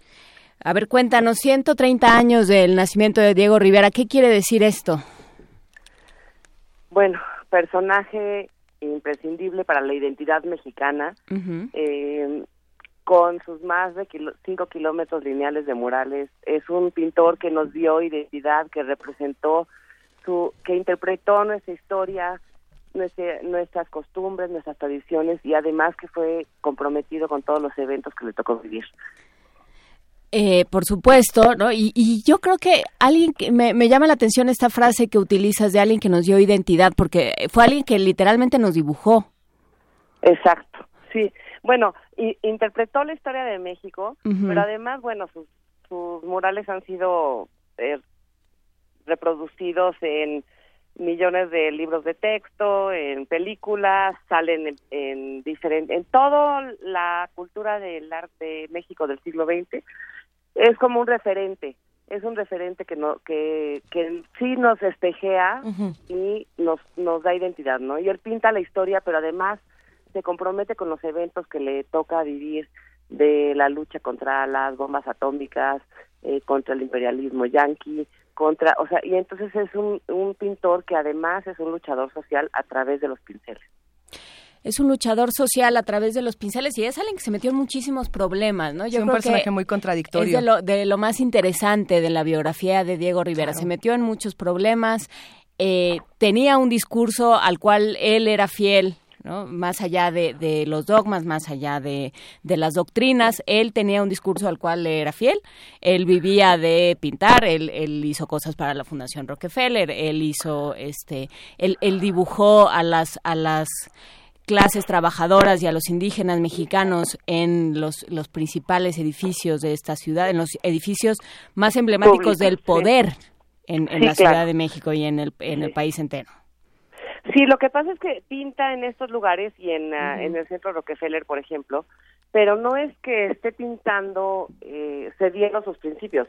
O sea, él lo que hace es ir a atacar el capitalismo en el centro del capitalismo. Eh, él lo que hace en los edificios públicos es que, eh, como, como él decía, se pinta en los edificios públicos en fresco para que los dólares no puedan despegar las pinturas y se queden ahí lo mismo que dura el edificio. Entonces nunca, o sea, nunca sucumbió, nunca dejó sus principios eh, por por dinero o así. Lo que pasa es que su su compromiso era con la gente, o sea, con el pueblo de México. Por eso dona al final de su vida al, al pueblo de México el Anahuacal y el Museo Frida Kahlo los derechos de reproducción de sus obras para que se mantengan sus museos porque porque realmente y amasa una colección de más de 60 mil piezas de arte prehispánico. O sea de estos artistas eh, que no eran solo un artista sino un hombre renacentista que que abarcaba como todos los campos Exactamente, sí, era alguien que, que tenía discurso más allá de, por supuesto, a través de la pintura, pero también a través de la palabra. Eh, Cuéntanos, ¿cómo festeja San Ildefonso este aniversario? Eh, bueno, ayer eh, estuve en una conferencia ahí en el anfiteatro Bolívar y después hubo un concierto y a mí lo que me pareció fascinante es que eh, estuve explicando el mural enfrente al mural, el primer mural que hace Diego, que lo hace ahí en la Escuela Nacional Preparatoria, que era parte de la Universidad Nacional, o sea, de la UNAM, y Vasconcelos era el rector, y es uno de los primeros espacios que se comisionan a los muralistas un experimento eh, en donde participan muchos artistas y, explicar el mural ahí, bueno, para mí fue un honor y estuvo eh, lleno de gente, muchas preguntas, eh, me pareció un evento muy muy hermoso para festejar este aniversario. Pues invitamos a todos a ir a San Ildefonso, al, al anfiteatro Simón Bolívar. ¿Ese es el que conocen como el Generalito? No, no, no. no, es entrando a la izquierda es el anfiteatro, es el, el auditorio que mm. era de la de la de la, prepa, ah, la Escuela Nacional Preparatoria. exacto. Pero lo que eh, lo que es padrísimo en San Ildefonso es que ahí están los primeros murales de Ramón Alba de la Canal, de Siqueiros, de Orozco, de Jean Charlotte, o sea, realmente fue ahí donde se gestó el muralismo mexicano pues eh, hay que ir a San Ildefonso a ver con dónde se gestó el muralismo mexicano. Muchísimas gracias por darnos esta nueva oportunidad y este nuevo pretexto para ir a San Ildefonso. Susana Pliego, doctora en Historia del Arte por la UNAM, invitándonos a, festejar el aniversario de Diego Rivera. Viendo a Diego Rivera, fíjate qué novedoso. Qué mejor. Muchas gracias, Susana. a ti, gracias a ustedes. gracias, un gran abrazo, hasta luego. Igualmente, bye. Primer movimiento. Clásicamente... Universitario. Nota Nacional.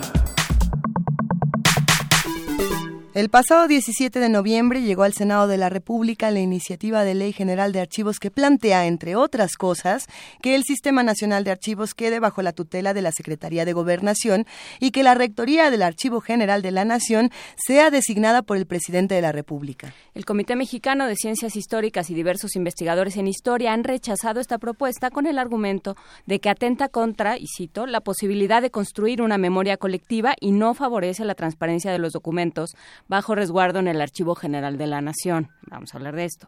Según dicen, esta decisión puede comprometer la construcción de la memoria histórica a los intereses políticos del momento.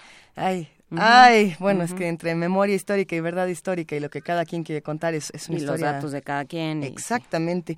Los especialistas denunciaron, denunciaron varias irregularidades en la propuesta de la norma jurídica y aseguran que hay un impulso político para hacer una purga y que se frena la revisión de documentos históricos o se eliminen los que son esenciales para la rendición de cuentas y el combate a la corrupción. Analizaremos la ley de archivos, su pertinencia, el, el, término mismo de documentos históricos, porque pues, nos suena nada más como a la, a la primera, a la constitución del 17, pero en realidad lo, los documentos históricos también llegan más recientemente. ¿Cuáles son ahora? La ley de archivos, su pertinencia, los problemas del proyecto, cómo se está presentando y las posibilidades que existen para su cambio. Con Lourdes Morales Canales, ella es doctora en ciencia política por la, Univers la Universidad de la Sorbona en París y por supuesto, dirige en el CIDE la red, la red por la rendición de cuentas. ¿Cómo estás, Lourdes? Buenos días por estar de nuevo con nosotros. ¿Qué tal? Buen día, ¿cómo están? Bien, gracias. Cuéntanos, eh, ¿cuál es el problema con la Ley General de Archivos? Bueno, esta ley, si ustedes recuerdan, eh, fue una ley que se mandató por la reforma constitucional en materia de transparencia, uh -huh. de acceso a la información, en la cual se estableció que habría tres leyes generales la de transparencia y acceso a la información, uh -huh. la de protección de datos personales, que está a punto de votarse en Cámara de Diputados, y la de archivos. Uh -huh. Con más de un año de rezago, se está presentando esta iniciativa que preocupa por ciertas disposiciones. Una de ellas ya las mencionaron ustedes, que sea la Secretaría de Gobernación la que encabece el Consejo Nacional de Archivos, que va a ser el órgano que establecería los lineamientos, los criterios y los parámetros de la gestión documental en todo el país, en los tres niveles de gobierno. Sí. Porque esa es la intención de las tres leyes generales, establecer criterios y parámetros para toda la República Mexicana en materia de gestión, producción, resguardo y acceso a la información. Ese fue el espíritu que, que estableció que se hicieran estos ordenamientos. Uh -huh. Entonces aquí lo que preocupa pues es que el Consejo Nacional de Archivos esté eh, encabezado por la Secretaría de Gobernación y que sean una serie de secretarías las que decidan uh -huh. con criterios políticos cómo se debe manejar la información en el país. Eh, eh, la ley también hace, en lugar de fortalecer el Archivo General de la Nación, que era una propuesta que se hizo hace más de dos años, se planteaba que la AGN pudiera ser una especie de IFAI de los archivos. Uh -huh. Pero en lugar de eso, en este ejercicio, bueno, ejercicio presupuestal que se planea para el año que entra, Así es. se le corta el 78% de los recursos al Archivo General de la Nación. ¿El 78%? El 78%. Okay. Uh -huh. Tenían 300 y tantos millones de pesos. Ciertamente mucho eh, provenía de los recursos para el nuevo edificio. Uh -huh. Había que remodelar el edificio y ahorita nada más le dan eh, recursos pues para sus cuestiones operativas, no para asumir nuevas obligaciones. Y además lo hace totalmente dependiente de la Secretaría de Gobernación. Entonces esa es otra cosa eh, que preocupa, perder esta oportunidad para fortalecer al Archivo General de la Nación y para darle más facultades para que realmente pueda tener la rectoría de, de los criterios uh -huh. que se requieren en materia de gestión documental. Y luego otra cosa que preocupa, que también ya mencionaron ustedes, es que no queda suficientemente claro en la ley que los archivos históricos son de acceso público sin restricciones. Uh -huh.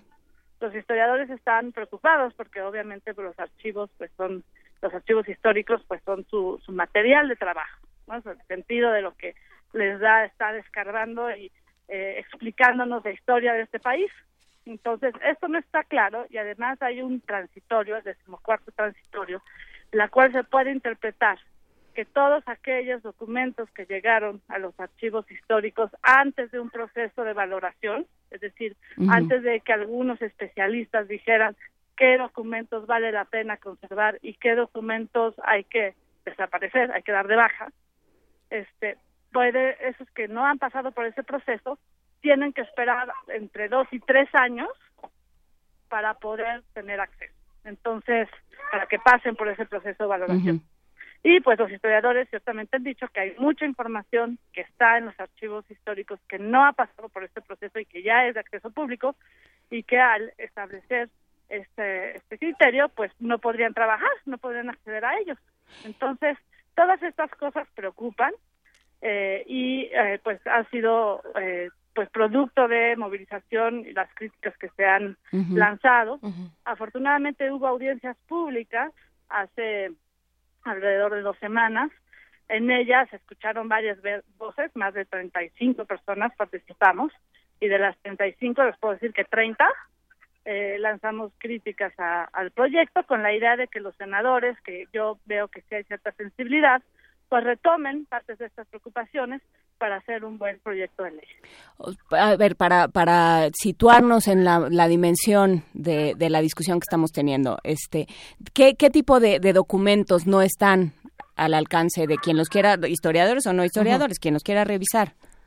Bueno, ahorita, eh, ahorita sí podrían tener acceso a ellos, pero si se aplica este decimocuarto transitorio, supongamos que hay información del siglo XIX que pues pasaron a los archivos históricos antes de que existiera cualquier ordenamiento y si se les aplica esta ley ya no podrían acceder a ellos porque eh, tendrían que estar pasando por un proceso de valoración.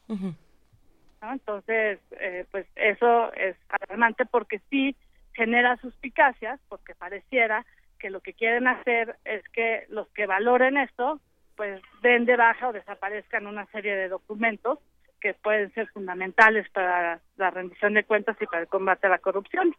Porque además el grupo que ellos plantean, que fue otra, otra queja, ellos plantean eh, un grupo interdisciplinario de valoración, es decir, un, un, un comité que van a ser los que van a decidir qué se da de baja, qué se pasa a los archivos históricos, qué se pasa a los archivos de concentración, ¿no? Y ellos no tienen ninguna especialización ni en historia ni en archivonomía, son puros, eh, con todo respeto, burócratas, ¿no? Del órgano interno de control, eh, las personas que se encargarán de el manejo de sistemas informativos. Esas cuestiones también han preocupado porque eh, pues sí se sugiere que haya especialistas para estos ejercicios de valoración que no se hacen todo el tiempo, se hacen alrededor de una vez al año.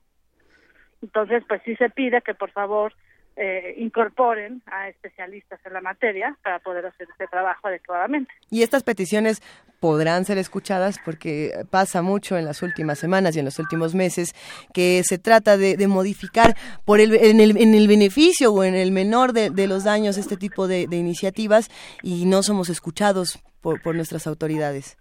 Nosotros esperamos que sí, porque además eh, creo que sería un daño fuerte que estaría no solo a, la, a, la, ciudadanía y a los historiadores, sino que además eh, pues sería un retroceso para todos los avances logrados en materia de acceso a, la información. Digo, hace apenas dos meses, el Centro para la Ley y la Democracia de Canadá, que maneja Toby Mendel, dijo que la ley de transparencia mexicana era la mejor del mundo. Como por qué el gobierno querría dar marcha atrás a los avances obtenidos en este sexenio. Sería algo extraño, ¿no? O no tan extraño. Pero, sí, sería algo acorde con cómo ha llevado las cosas este gobierno, pero además eh, sí hay un hay un problema ahí de, de, conciencia de, de trascendencia, digamos, o sea, de, no darse cuenta hasta dónde llegan las cosas. Yo insisto, yo siempre tengo duda entre si es ineptitud o es eh, dolo, ¿no? Y yo creo que aquí hay una mezcla de las dos, ¿no, Lourdes? Pues mira, eh, mucho, no, no, lo calificaría con, con un adjetivo preciso, pero es cierto que mucho de, de lo de la Secretaría de Gobernación proviene de la inercia, de que en algún momento hubo un acuerdo en el cual el AGN eh, se quedó muy vinculado a la Secretaría de Gobernación. Y además, pues... Sí, pero eso era un momento de la Guerra Sucia. No, no, no, no, eso fue más reciente. ¿eh? Ok.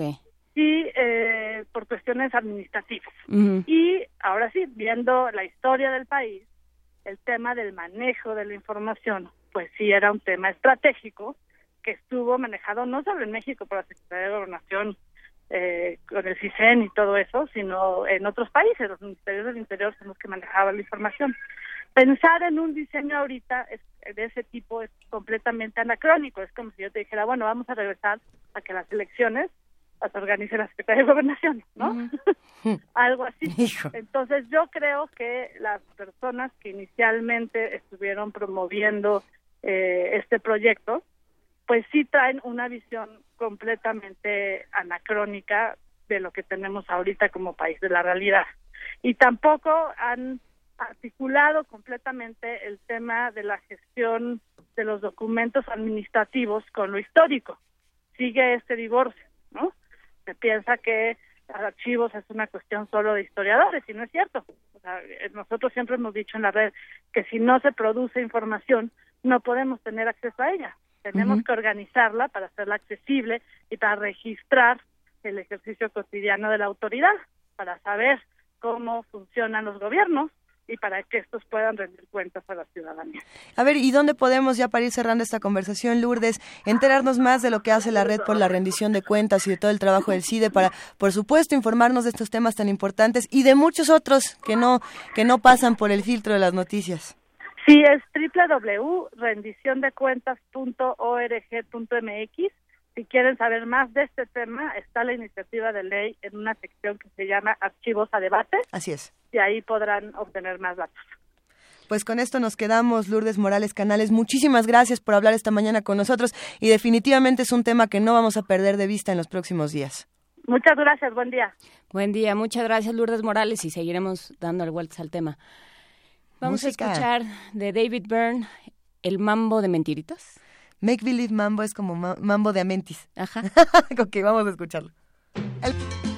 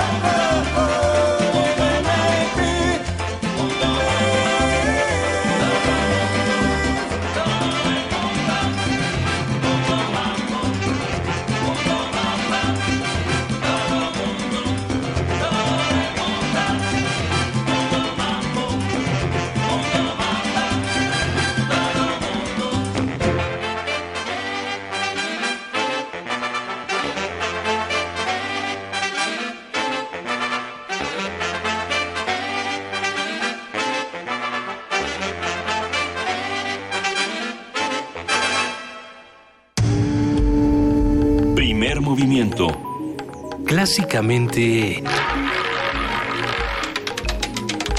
Diverso. Nota del día. La Comisión de Desarrollo Sostenible de la Asamblea Constituyente aprobó por unanimidad eliminar del proyecto de dictamen de la Constitución de la Ciudad de México el punto que permitía a las autoridades capitalinas cobrar la plusvalía de todos los inmuebles beneficiados con obras públicas de mejoría. Lo que sea que esto signifique para los que entendieron que era plusvalía y que no era y cuál era ese impuesto y así, así, así. El jefe de gobierno capitalino, Miguel Ángel Mancera, pidió a los diputados hacer los ajustes necesarios para dejar clara la idea a la ciudadanía y a todo el mundo, ¿no? En general. En los, en los últimos días, o sea, ponerla en español, en los últimos días se publicaron múltiples críticas sobre el tema de la plusvalía, ya que según lo planteado en el artículo 21 del proyecto, el gobierno capitalino, cita, pretendía introducir un nuevo impuesto en detrimento de la población, como declararon constituyentes del PAN, PRI, Morena y PANAL. Y entonces luego dijeron, es que no era eso, pero nadie nos entendió, pero sí era. No sabemos escribir. Pero no lo supimos decir. Bueno, a ver, los legisladores de estos partidos y los designados por el Ejecutivo Federal y el jefe de gobierno coincidieron durante la sesión ordinaria en que ese punto era muy confuso y generaba mucha inconformidad en la población, por lo que excluirlo del articulado era fundamental. Excluirlo o replantearlo, yo pensaría, pero ahora lo platicamos. Haremos un análisis de lo que dice realmente la Constitución y la ley capitalinas a este respecto, las interpretaciones que se le han dado al artículo y los pros y contras de esta propuesta. Nos acompaña y se lo agradecemos mucho en esta conversación el arquitecto Enrique Ortiz, miembro de la Oficina para América Latina de la Coalición Internacional para el Hábitat, expresidente de la Coalición Internacional para el Hábitat y Premio Nacional de Arquitectura 2014. Él además es impulsor de la Carta de la Ciudad de México por el Derecho a la Ciudad. Arquitecto Enrique Ortiz, gracias por estar con nosotros. Mucho gusto. Eh, y muchas gracias por la oportunidad. No, al contrario, gracias por acompañarnos esta mañana. ¿Qué, ¿Qué pasó con esto de la plusvalía que nadie entendió a qué se refería y que luego pensamos que ya habíamos entendido, pero luego sí, pero luego no y al final no va a suceder? ¿O, cómo está todo este asunto? Cuéntanos, por favor, Enrique. Sí, bueno, eh, creo que en el proyecto que se presentó uh, al constituyente eh, no quedó tan claro el, el, eh, la cuestión se prestó a malas interpretaciones, pero eh, creo que eh, independientemente de eso que se puede corregir, eh, yo siento que hay una campaña eh, que se articuló a través de las redes sociales. Si le leo lo que pusieron es eh, algo que no tiene nada que ver. Dice, no importa cuánto nos esforcemos por comprar un bien inmueble, todo el margen de valor que aumente con los años, comúnmente conocido como plusvalía, será propiedad y parte de la riqueza del gobierno de la Ciudad de México.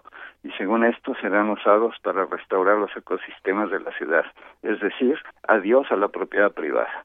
Esto asusta a todo el mundo, es como se han ganado todas las cosas, incluso las elecciones. A mí hasta me extraña que Morena esté con esta posición cuando ellos mismos sufrieron esta esta esta eh, esta estrategia de generar miedo en la gente no este no se trata de eso se trata de que las inversiones que realice el sector público por ejemplo un cambio de uso del suelo eleva el valor de las propiedades aledañas sin trabajo de nadie sin ni siquiera una inversión de, de la gente. Entonces no es justo que eh, el esfuerzo que todos pagamos en la ciudad eh, se lo apropien los cuantos eso, eso es fundamental. Entonces, eh, la, idea es que en esos casos, en, casos de inversiones que mejoren las, las posibilidades de desarrollar un, un espacio urbano, este, se capte parte de esa, de esa plusvalía generada en favor de la ciudad misma. Incluso, de, de, yo digo que deberíamos ir hasta más fuerte, eh, en el sentido de que estamos pensando en hacer ciudades compactas, eh, ha sido un desastre esta expansión brutal de las ciudades eh, este, hacia las periferias que ha dejado este, muchos eh, muchos problemas sociales mayor pobreza en la gente que se va abandono de las viviendas por la lejanía y por el costo del transporte problemas incluso de delincuencia organizada eh, que se que se, eh, se vincula a los grupos de muchachos que se quedan solos en en estas periferias este sin programas sociales sin nada que hacer eh, esto está estudiado por Clara Yusitman muy claramente en varias ciudades de México. Entonces, problemas muy graves que se han generado. Entonces, se quiere hacer una ciudad compacta. Como en el momento que se anuncia, ya pasó con el bando 2, nada más anunció el bando 2 que se podía solo construir en cuatro delegaciones, al otro día subió al doble o al triple el valor del suelo. Es impresionante. Entonces, a ver, pero en esos casos, que ¿cómo, cómo opera el, el, concepto de plusvalía? O sea, ¿cómo operaría esto que, que proponen? Mira, lo, eh, hay muchos instrumentos, hay, cantidad de instrumentos, eh, es más, ya se aplican en México en muchos estados, aquí mismo en la Ciudad de México se han aplicado. Son, es, eh, en estos casos de inversiones públicas, de inversiones que hacemos todos, para mejorar una zona, para darle más potencialidad de desarrollo, eh, eh, es justo que haya una captación de parte de esa, de, hay una cooperación de que se beneficia en beneficio de la ciudad. Ese es el concepto. Entonces a mí me parece incluso absurdo que lo que pasó ayer, de, que se cancele todo, eh, es, porque es, es, es, irnos a muy muy atrás no hasta ahora en Quito en es uno de los temas consensuados y se habla no solo de la función social del suelo. el, suelo no es, eh, la propiedad no le da a uno el derecho de hacer lo que quiera con ella, sino que hay, hay, hay una función social, hay, tiene que estar en función de un bien público, de, de qué estamos haciendo en función del conjunto de la sociedad. Entonces, eh, es, ese es el concepto que está atrás de esto. Es un concepto de justicia, de justicia espacial, porque hemos generado eh, nuestra ciudad ha crecido brutalmente el precio del suelo, hemos generado una segregación entre las zonas ricas, las zonas pobres, que no beneficia a nadie. Eh, y, eh, todo esto eh, se profundiza si no hay instrumentos de este tipo. Pero ¿cómo opera?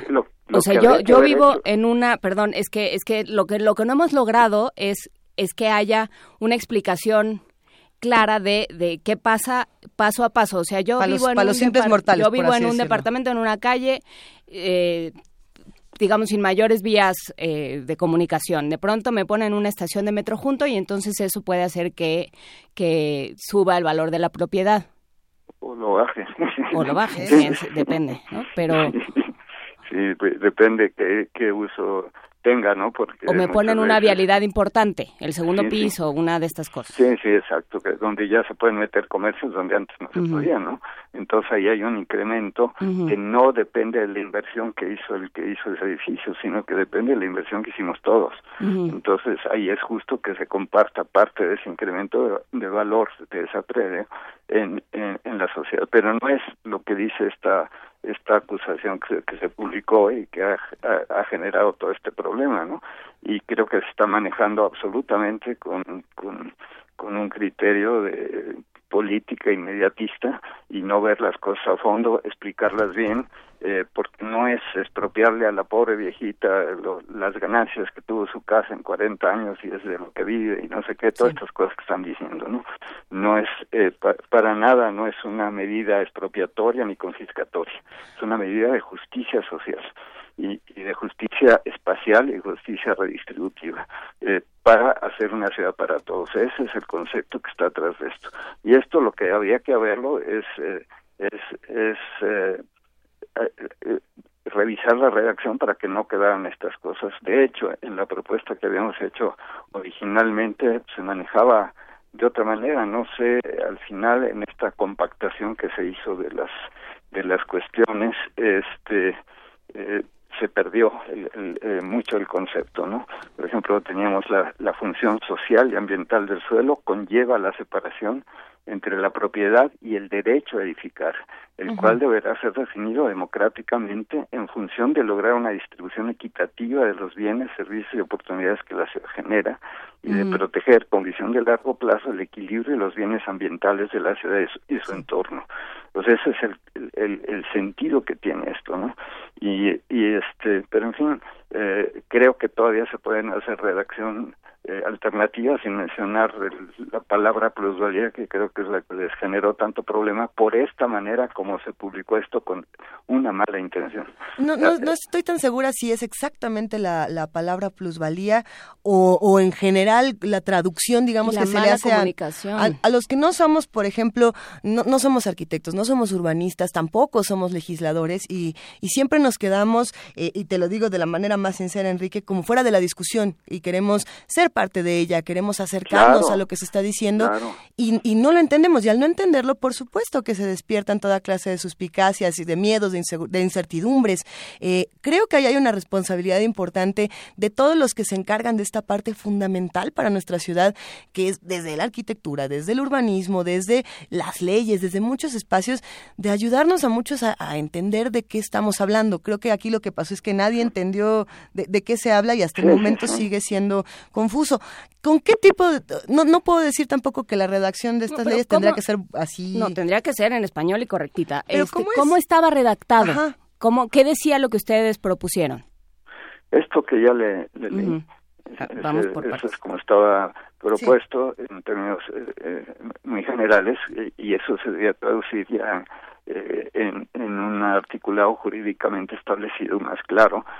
tiene toda la razón. Una de las cosas que queríamos es que se difundiera algunos conceptos ampliamente para que la gente pudiera participar. De hecho, está participando, hay mucho interés en participar ya desde que se estaba preparando el proyecto, estas consultas que se hicieron vía, vía redes, precisamente, que las, como por el gobierno hacer propuestas y todo, tuvieron cantidad de gente, o sea, eso de que no había interés, había muchísimo interés, y, esto lo está demostrando, pero hay también una enorme desinformación y un enorme desconocimiento. Esto requiere una explicación clara, no es eh, sencillo, requiere una explicación muy, muy clara. Hay varios documentos eh, hay un documento que eh, salió en, la revista Nexos que se llama La captura de plusvalías y los contratos multianuales en la Constitución de la Ciudad de México, que es muy explicativo. Hay otro eh, pequeño texto que hizo Carlos Morales, mm. que él ha trabajado con el Lincoln Institute y, conoce perfectamente esta temática.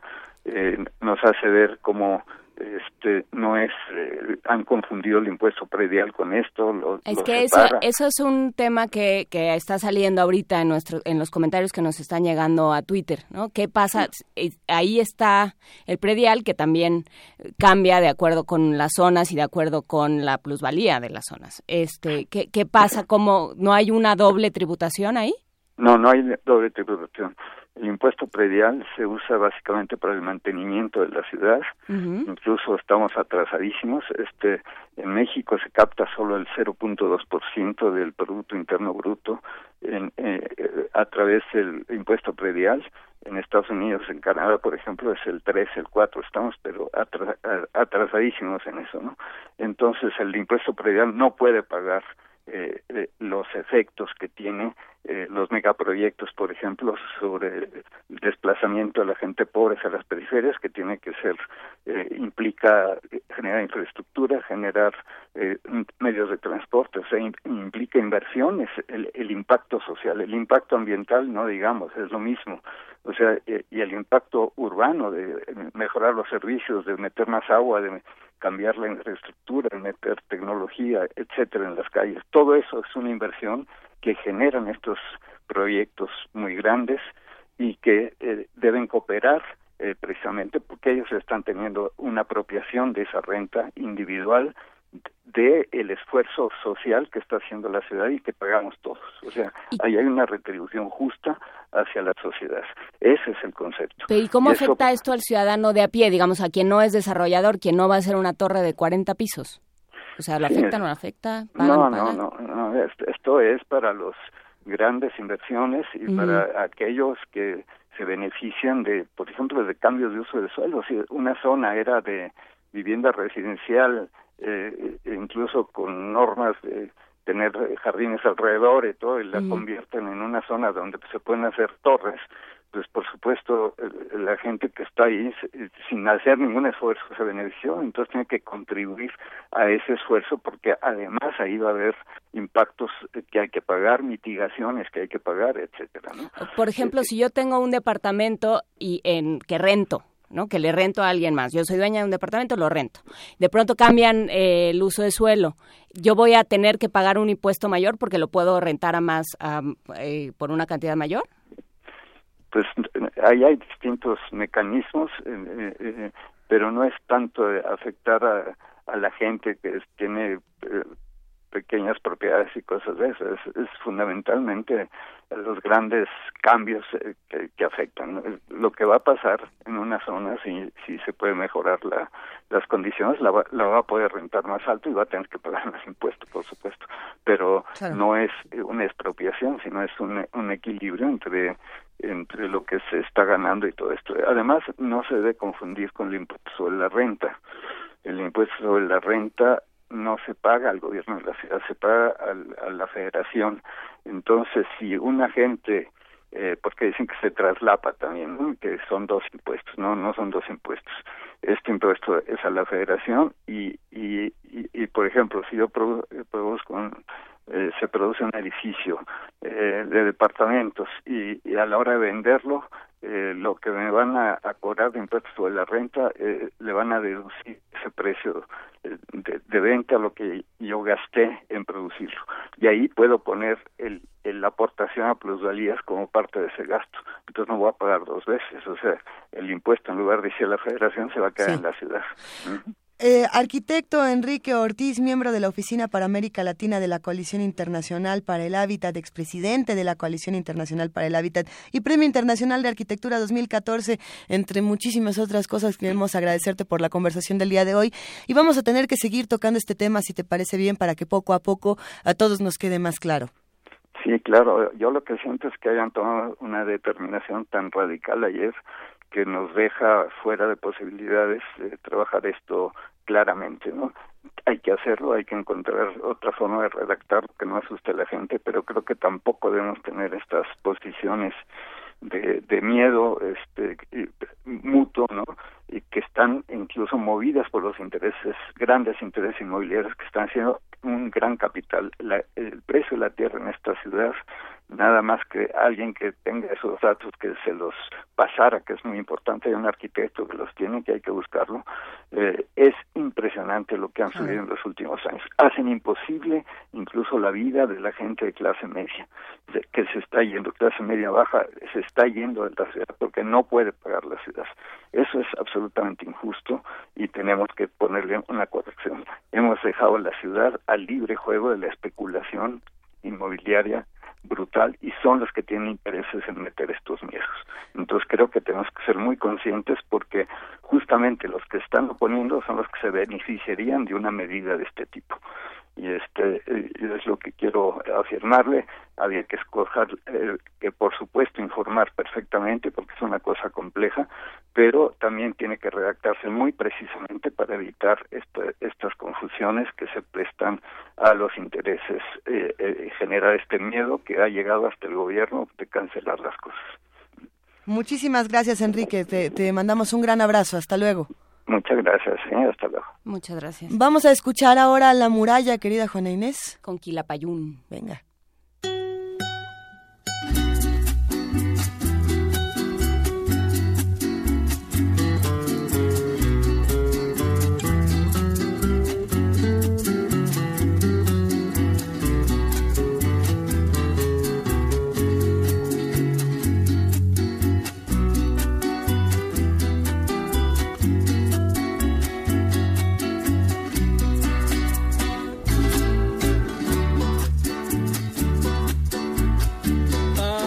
Esta muralla.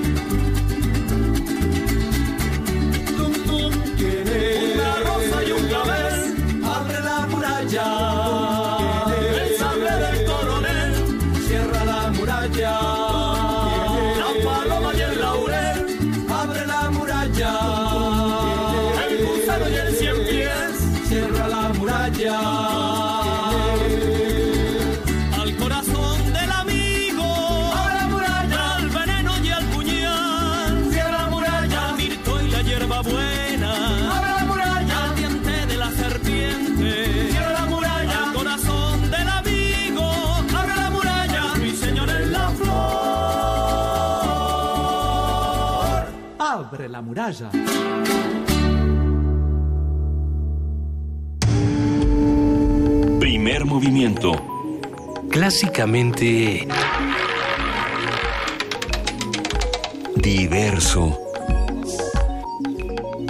Son las 8 de la mañana con 53 minutos y ya es momento, como lo hacemos cada semana, de hablar con Guadalupe Ferrer. Ella es la titular de la Dirección General de Actividades Cinematográficas y de la Filmoteca de la UNAM. Te queremos, Guadalupe Ferrer. ¿Cómo estás? Muy bien, Luisa, muy bien, muy bien. Juana, ¿cómo están? Muy bien, muchas gracias. Cuéntanos, ¿qué, ¿cómo le fue al cine en taquilla, al Pues- cine mexicano en taquilla? este Chan, año? chan, chan.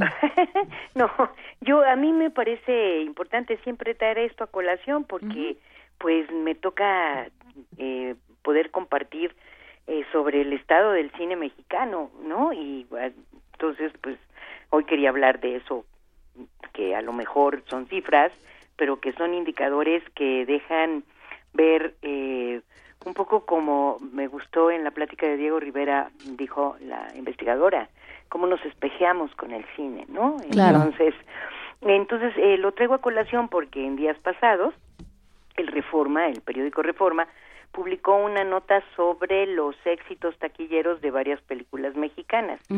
Y, y sí, sí fueron éxitos. En la nota con el encabezado Conquista Cine Mexicano, se señalaba que en este año las cintas ¿Qué culpa tiene el niño? y No manches Frida escalaron al tercer y cuarto lugar de las películas mexicanas más taquilleras de los últimos 16 años. Estamos hablando de películas que tuvieron más de 5 millones. Bueno, ¿qué culpa tiene el niño? Tuvo casi 6 millones de espectadores y. No manches Frida 5 millones, ¿no? Entonces hay que, que recordar que durante 12 años la película que había obtenido los mayores ingresos en taquilla fue El crimen del padre Amaro en el año de 2002 y con todo el escándalo que le Gracias, armaron. gracias a la derecha mexicana, gracias a las buenas conciencias mexicanas por el favor recibido. Aprendieron que nunca más iban a hacer ese tipo de críticas porque si no conseguían más público para las películas, ¿no? Pero hasta de- desde el 2002 hasta el 2013 que se estrenaron No se aceptan devoluciones y Nosotros los nobles, ¿se acuerdan? Sí. Esas películas por primera vez desbancan lo que había sido el éxito del padre Amaro. Entonces es a partir de la película de, de Eugenio Derbez de No se aceptan devoluciones y la de Nosotros los Nobles de Gary Alasraqui que el público mexicano se ha interesado por las películas nacionales de ese corte, o sea, las comedias. En este año, además de qué culpa tiene el niño y Frida, que son dos comedias también, ¿no? Y otras dos comedias, Treintona, Soltera y Fantástica, dirigida por Chava Cartas y compadres de Enrique Begné, oh, sí. y una animación para niños, La leyenda del chupacabras de Alberto Rodríguez, lograron una muy buena asistencia. Solamente estas cinco cintas sumaron alrededor de 16 millones de espectadores. ¡Hay nada más! Sí, la mitad de los que pagaron un boleto por ver, pero fíjate, aquí viene la cosa, un boleto por ver una de las 78 películas nacionales que se han estrenado hasta ahora en este año. O sea, estas, estas eh, cinco películas obtienen la mitad de los boletos eh, de 78, ¿no? que ese es otro tema que pasó con las setenta y tantos que se quedaron en el camino. Exacto, exacto, porque sí, por, yo digo que el hecho es relevante porque después de que en 2013 el cine mexicano logró una asistencia récord en el 13 de 30 millones de personas, en el 14 fueron eh, 24 millones, o sea, cayó y el año pasado solo fueron 17 millones de espectadores. Entonces está, eh, hay una recuperación importante ahora, estamos hablando de 28 millones de personas que fueron este año y que bueno, todavía falta que termine diciembre. Vale la pena mencionar que en el periodo del 2000 al 13, del al 2013, el promedio de asistencia a ver cine mexicano es de 11 millones de espectadores por lo cual los 28 millones que les decía yo que este año tendrá la industria, yo sí creo que es una buena noticia. Pero además de estos números, también es importante considerar la variedad y calidad de las cintas que se exhibieron en cartelera y que tuvieron una asistencia que rebasó los 800 mil espectadores cada película. Estas que les mencioné se fueron de millón para arriba, dos millones de, de espectadores, hasta cinco, pero hubo otras que tuvieron un promedio de 800 mil espectadores tales como Desierto, la película de Jonás Cuarón, que me parece que es una historia muy pertinente en los tiempos políticos que se avecinan o que ya estamos. El Jeremías, que no sé si ustedes la pudieron ver, pero es, fue una película de veras de, eh, que reveló una frescura para tratar el tema de los niños genio y para ubicar una historia en una ciudad media del norte del país. Esta película que empezó muy bajito en términos de taquilla se recuperó muy bien en estos términos medios que les digo. Luego la historia inmoral de la pareja ideal, que muestra a su director Manolo Caro con un estilo propio para la comedia romántica, Me estás matando Susana, que confirma el talento de Roberto Snyder para la adaptación cinematográfica de novelas, yo creo que sí le sale muy bien la adaptación. Eh, de reconocidos escritores, que en este caso, eh, Me estás matando Susana, es una adaptación de Ciudades Desiertas de José Agustín. Y hay otras películas que si bien no tuvieron tanta asistencia, son cintas de gran calidad técnica y temática.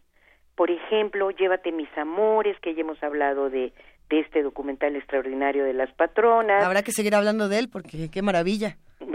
Exacto. Las exacto. Las elegidas, que es este relato estremecedor sobre la trata de blancas. Bellas de Noche, que es eh, un documental recientísimo de José María Cuevas, la, que sobre las vedettes de los años 70 y 80. Y también podemos decir que la exhibidora Cinépolis, por ejemplo, se ha interesado por distribuir algunas cintas mexicanas. Esto garantiza una ventana adecuada de promoción y mucha promoción y eh, ya tenemos, por ejemplo, 719, la película sobre el temblor, eh, La vida inmoral de la pareja ideal y Bellas de Noche, que ya están siendo distribuidas por Cinépolis. Solo cierro diciendo que todo esto nos muestra a un cine mexicano que, si bien recupera taquilla, sigue presentando claroscuros, en donde la comedia aparece como un género predominante en el gusto del público y películas de muy buena factura, con historias inteligentes, no consiguen ni las pantallas, ni la audiencia que merecían. Así estamos. ¿Y, hasta qué punto nos está diciendo Hollywood lo que, te, o bueno, o, eh, otro tipo de mercados lo que tenemos que ver? Si tomas en cuenta que las dos películas más taquilleras por mucho o sea, con un margen muy amplio de ventaja, son protagonizadas por Carla Souza, que es una chava chilena que trabajó aquí, que ha estado, que estudió en Nueva York y que ahora hace esta serie que se llama How to Get Away with Murder, y Gael García, que ha tenido una proyección que todo el mundo conoce. Entonces, bueno, también eso, si no ahorita, lo platicaremos después, qué pasa con los actores en México. Claro, claro. Claro, Martí Gareda es un fenómeno muy interesante, ¿no? Película en la que aparece tiene mucha taquilla también. No, pero claro, por supuesto que sí.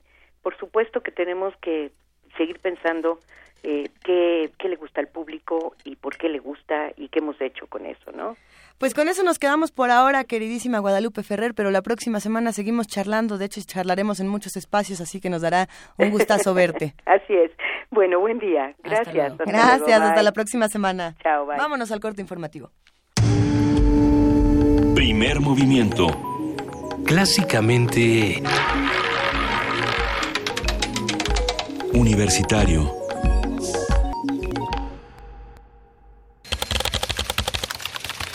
Corte informativo. La UNAM. El rector de la UNAM, Enrique Graue, dio posesión a Jorge Volpi como nuevo coordinador de difusión cultural de esta casa de estudios en sustitución de María Teresa Uriarte. Primero, Tere, muchísimas gracias. Muchas gracias, por haber estado cuando más la necesito. Tere, Tere es todo, y te he dicho, también se los dije, lo dije públicamente, Tere es la historia de la universidad. Tere conoce perfectamente todo lo que sucede cómo la universidad. Científicos del Instituto de Investigaciones Matemáticas Aplicadas y en Sistemas del UNAM implementaron el proyecto Ascenso y Descenso Eficiente de Vagones en la estación del Metro Valderas. Habla el académico Carlos Hershenson, uno de los creadores de la iniciativa. Evaluamos distintas alternativas y la que resultó más eficiente es algo similar a lo que ya se ha aplicado en ciudades como Singapur o Tokio, Beijing, eh, Seúl, donde básicamente hay señalizaciones en la plataforma a los lados de donde se abrían las puertas para que los pasajeros esperen ahí y dejen espacio para los que van a salir. Algo interesante que no esperábamos es que la gente se empezó a formar. Esto no solo hace más eficiente el ascenso y descenso, sino que lo hace un poco más democrático, en el sentido de que los primeros que llegan son los primeros que se van. Nacional. Diversas organizaciones y colectivos de la sociedad civil convocaron a una manifestación en el Monumento a la Revolución para el próximo 11 de diciembre con el propósito de exigir el fin de la guerra gubernamental contra el narcotráfico. Agentes migratorios y de la Policía Federal rescataron a 110 personas originarias de Centro y Sudamérica que viajaban en la caja de un tractocamión. El automóvil chocó contra otro vehículo de carga en el kilómetro 10 de la carretera federal de Nueva Teapa, Cozoloacaque, en Veracruz. La Cruz Roja Mexicana informó que de enero a octubre de este año atendió a más de 19.500 migrantes que buscaban llegar a la frontera con Estados Unidos. Economía y finanzas. El presidente ejecutivo del Grupo Financiero Santander México, Héctor Grisi Checa, anunció una nueva inversión de 15 mil millones de pesos durante los próximos tres años. Y por eso vamos a mantener nuestra apuesta por el país y lo haremos decididamente con una inversión muy potente. Con orgullo, les informo que Santander se prepara para hacer una inversión histórica en México. El grupo ha tomado la decisión de reforzar el proyecto de Santander en el país confiando en sus perspectivas y vamos a invertir más de 15 mil millones de pesos durante los próximos tres años. Durante los próximos, esto supone una inversión promedio de 5 mil millones de pesos al año y esta inversión se destinará a la consolidación de nuestro proyecto en México con la modernización general de nuestra red de sucursales. Internacional. El director del Observatorio Sirio de Derechos Humanos, Rami Abderrahman, denunció nuevos bombardeos en la ciudad de Alepo, donde hay cientos de desaparecidos. Los familiares dicen que perdieron contacto con estos hombres, todos menores de 50 años, después de que huyeran de las áreas controladas por la oposición hace una semana o diez días. En tanto, John Kerry, secretario de Estado de la Unión Americana, aseguró que su país entablará el diálogo con Rusia para permitir la evacuación de cientos de personas de Alepo. En muchos lugares de la región de la OSCE vemos el auge del pensamiento autoritario, acompañado de la erosión de los valores democráticos y libertades fundamentales, las restricciones en los medios independientes y un incremento de los actos de intolerancia y crímenes de odio. El presidente de Venezuela, Nicolás Maduro, reiteró que Estados Unidos desea dominar política y económicamente a los gobiernos progresistas de América Latina. Es la reconquista imperialista de los territorios de la América Latina y el Caribe para imponernos un modelo de dominación económica y política para 200 años más de neocolonialismo. Eso es lo que es.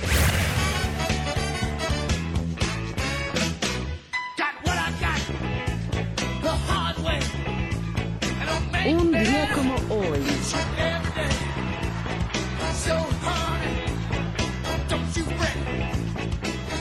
En 1978, los Blues Brothers publicaron su primer sencillo titulado Soul Man. La canción alcanzó gran popularidad en las principales listas musicales de Estados Unidos.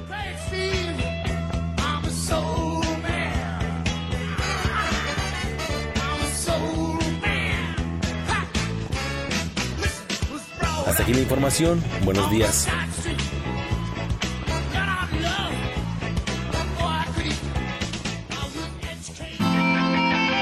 Radio UNAM. Clásicamente informativa. La 38 Feria Internacional del Libro del Palacio de Minería convoca a estudiantes o recién egresados de la UNAM a formar parte de su grupo de becarios en actividades culturales. Buscamos iniciativa, excelente comunicación y facilidad para trabajar en equipo. Se ofrece remuneración económica. Entra a filminería.unam.mx y consulta las bases. Abrir puertas. Perder el miedo. Abrazar lo nuevo. Aprender. Especializarte. Basta que quieras dar el paso. Atrévete con los cursos y diplomados que la UNAM tiene para ti. Ingresa a docencia.tic.unam.mx y lánzate a una nueva aventura que cambiará tu vida. Vive plenamente tu vida digital. Dirección General de Cómputo y de Tecnologías de Información y Comunicación, UNAM. Tribunal Electoral del Distrito Federal te garantiza, entre otros derechos, votar y ser votado, asociarme libre e individualmente, ejercer mi participación como ciudadano. Para ello, el TEDF resuelve las controversias que plantean ciudadanos, candidatos independientes, partidos y asociaciones políticas, entre otros. Como ves, es una función que el TEDF realiza de manera permanente y para todos. Tribunal Electoral del Distrito Federal por la defensa de tus derechos político-electorales. Sal un momento de tu cuerpo, contempla tus actos y pregúntate, ¿cuándo lo perverso se volvió parte de ti? Escena doble, Teatristas en Acción, presenta Sensatez y Cautela. Capítulo 2. La comedia de los enredos mentales. Dirección y dramaturgia de Ramiro Galeana Mellín. Domingos a las 13 horas en la sala Julián Carrillo, Adolfo Prieto 133, Colonia del Valle. Entrada libre. Ven y confronta la realidad. Hey chicos, préstenme atención, es serio su futuro es hoy. Ya va a empezar Don Ganador con sus sermones de ahorrador. Recuerden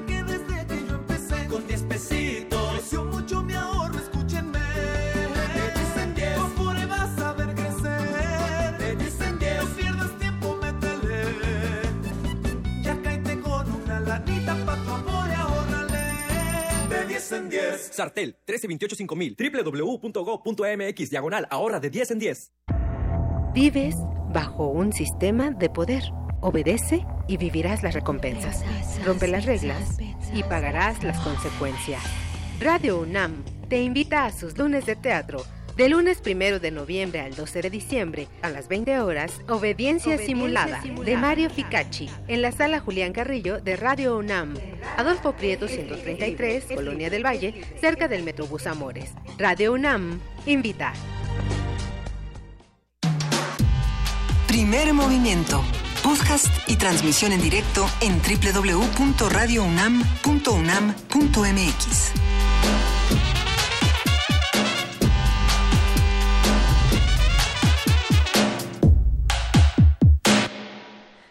9 de la mañana con 10 minutos, usted ya lo sabe, ya lo escuchó en el corte informativo, ya lo vio en las redes sociales, tendrá tantas preguntas, tantas emociones, tantas inquietudes por lo que va a ocurrir con la universidad a partir de este momento. Es un momento emocionante, sin duda, querida Juana Inés, para lo que ocurre con, con nuestra universidad, con la UNAM. Así que, pues vamos a escuchar la siguiente nota. Vamos a escuchar la siguiente nota. El rector Enrique Graue dio posesión al escritor Jorge Volpi como nuevo coordinador de difusión cultural de la UNAM. Nuestro compañero Antonio Quijano nos tiene la información.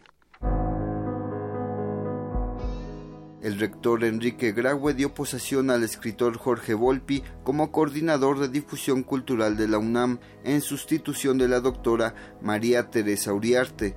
En la torre de rectoría agradeció a Uriarte su trabajo al frente de la coordinación donde trabajó para acercar la cultura a los jóvenes. Primero, Tere, muchísimas gracias. Muchas gracias, gracias por haber estado cuando más la necesito.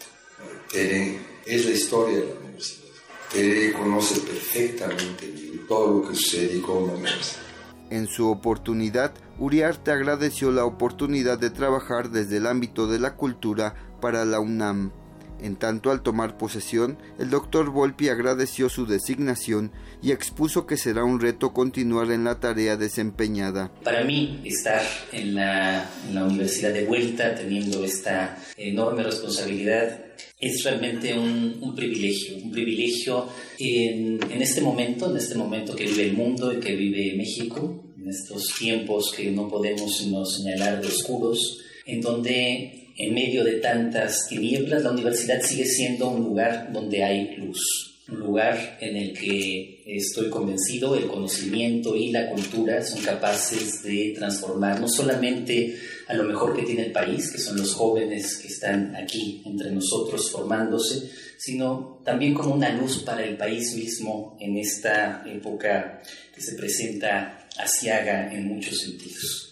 Estoy convencido de la importancia central de la Universidad Nacional en la vida de nuestro país y de toda la región, probablemente de toda América Latina también, como ese faro de conocimiento y de cultura.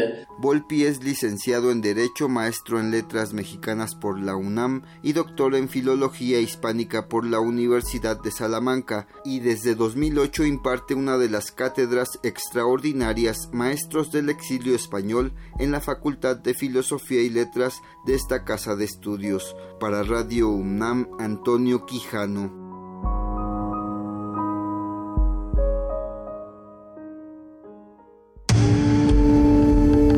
Movimiento.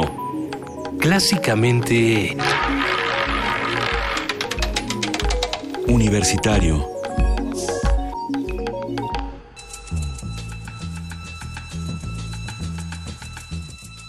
Es hora de poesía necesaria.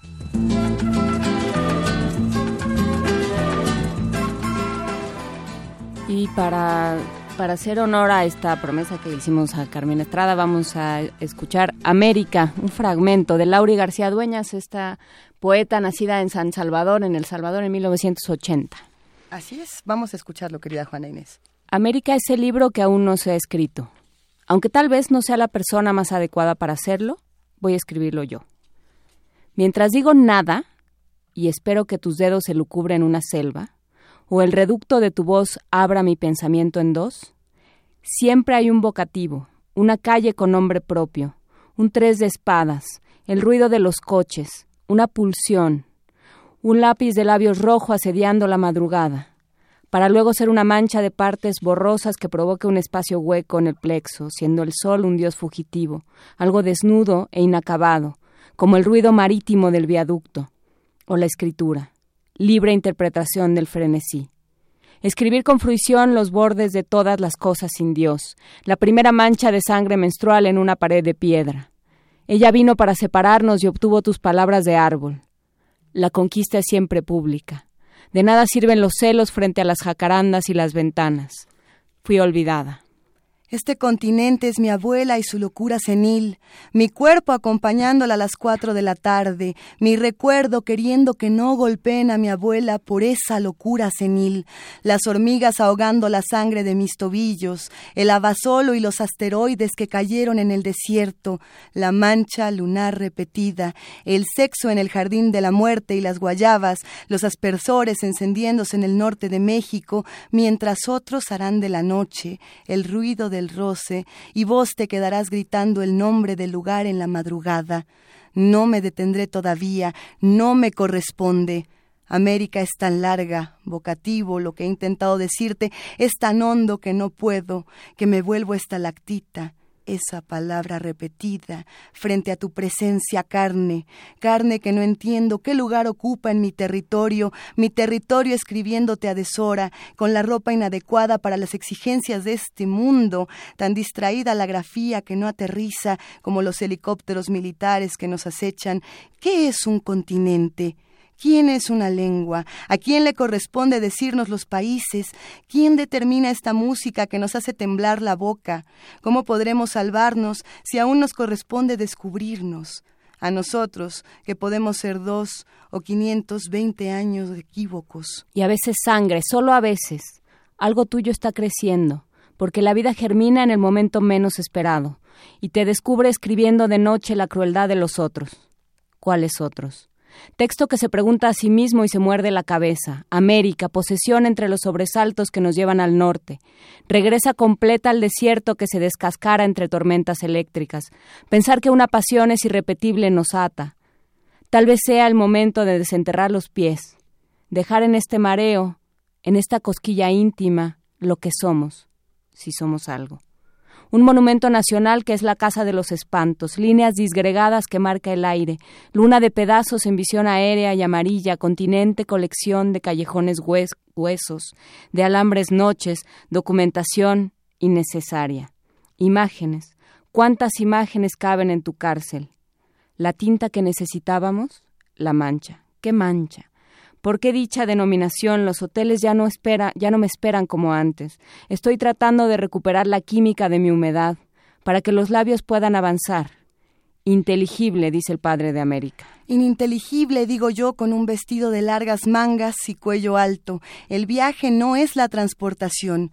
Camisetas con imágenes de cerdos al norte del territorio, cruzar la línea, disgregarnos, decir palma de la mano, turbulencias, enfermedades del alma, voces que interrumpen el relato, proponen algoritmos, algoritmo, no presumas del lenguaje.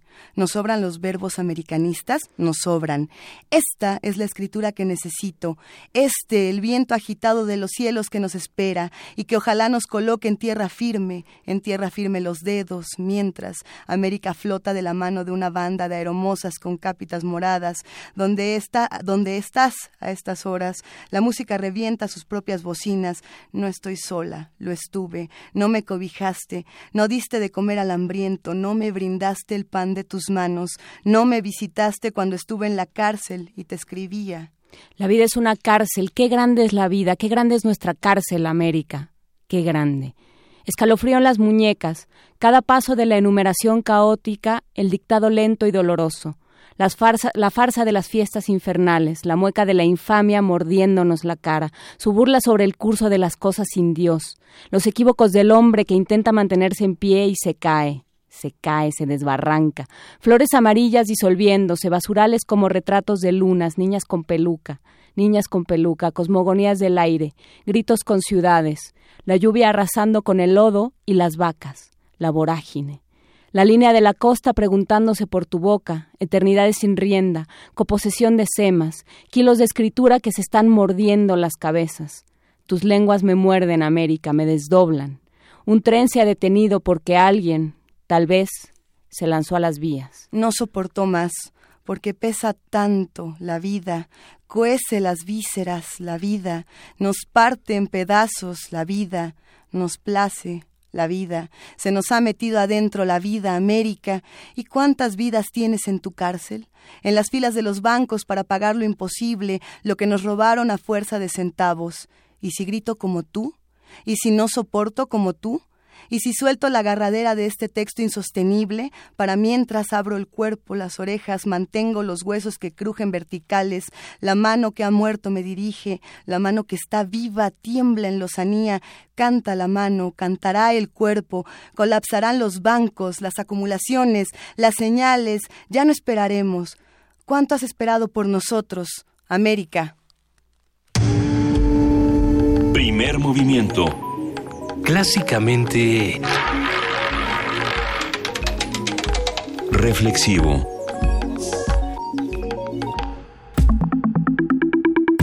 La mesa del día.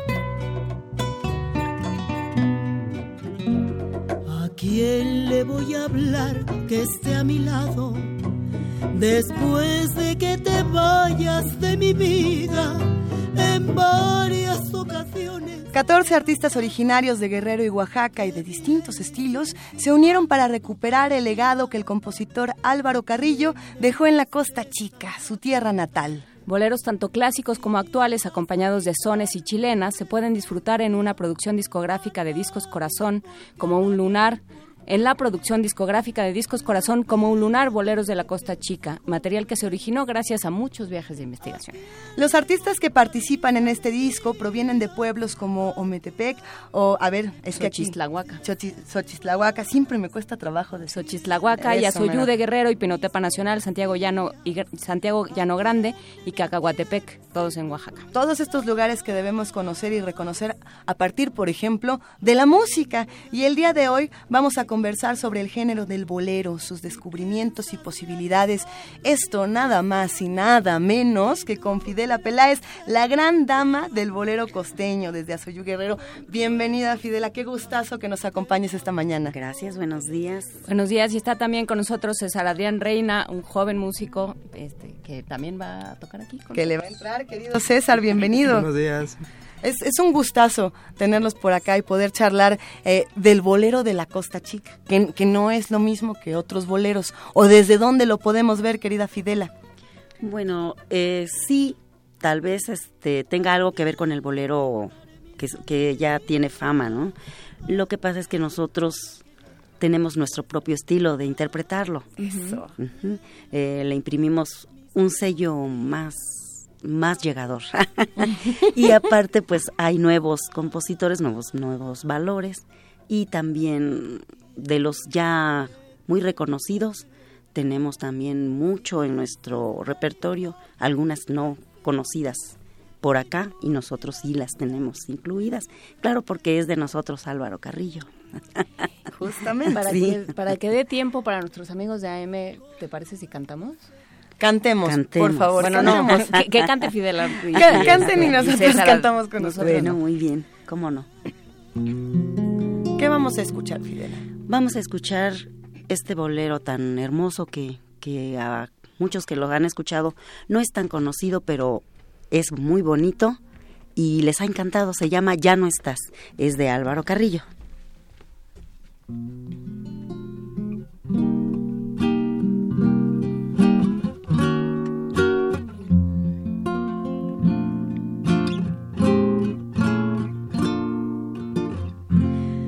No estás y no puedo dejar de mirarte.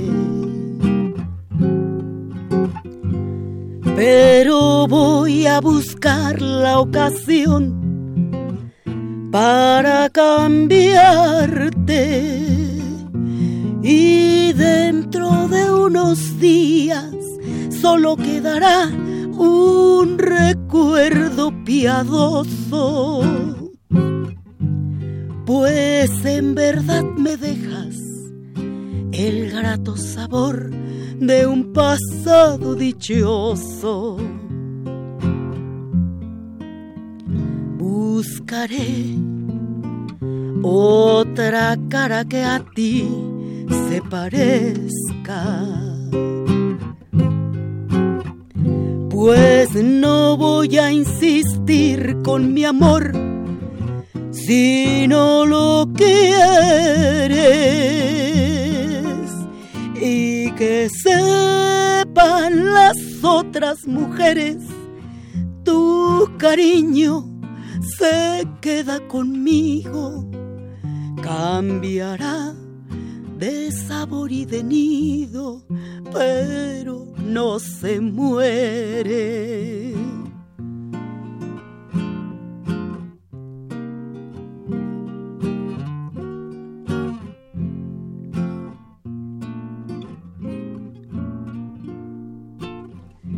Buscaré otra cara que a ti se parezca. Pues no voy a insistir con mi amor si no lo quieres. Y que sepan las otras mujeres, tu cariño se queda conmigo, cambiará de sabor y de nido pero no se muere. ya no estás.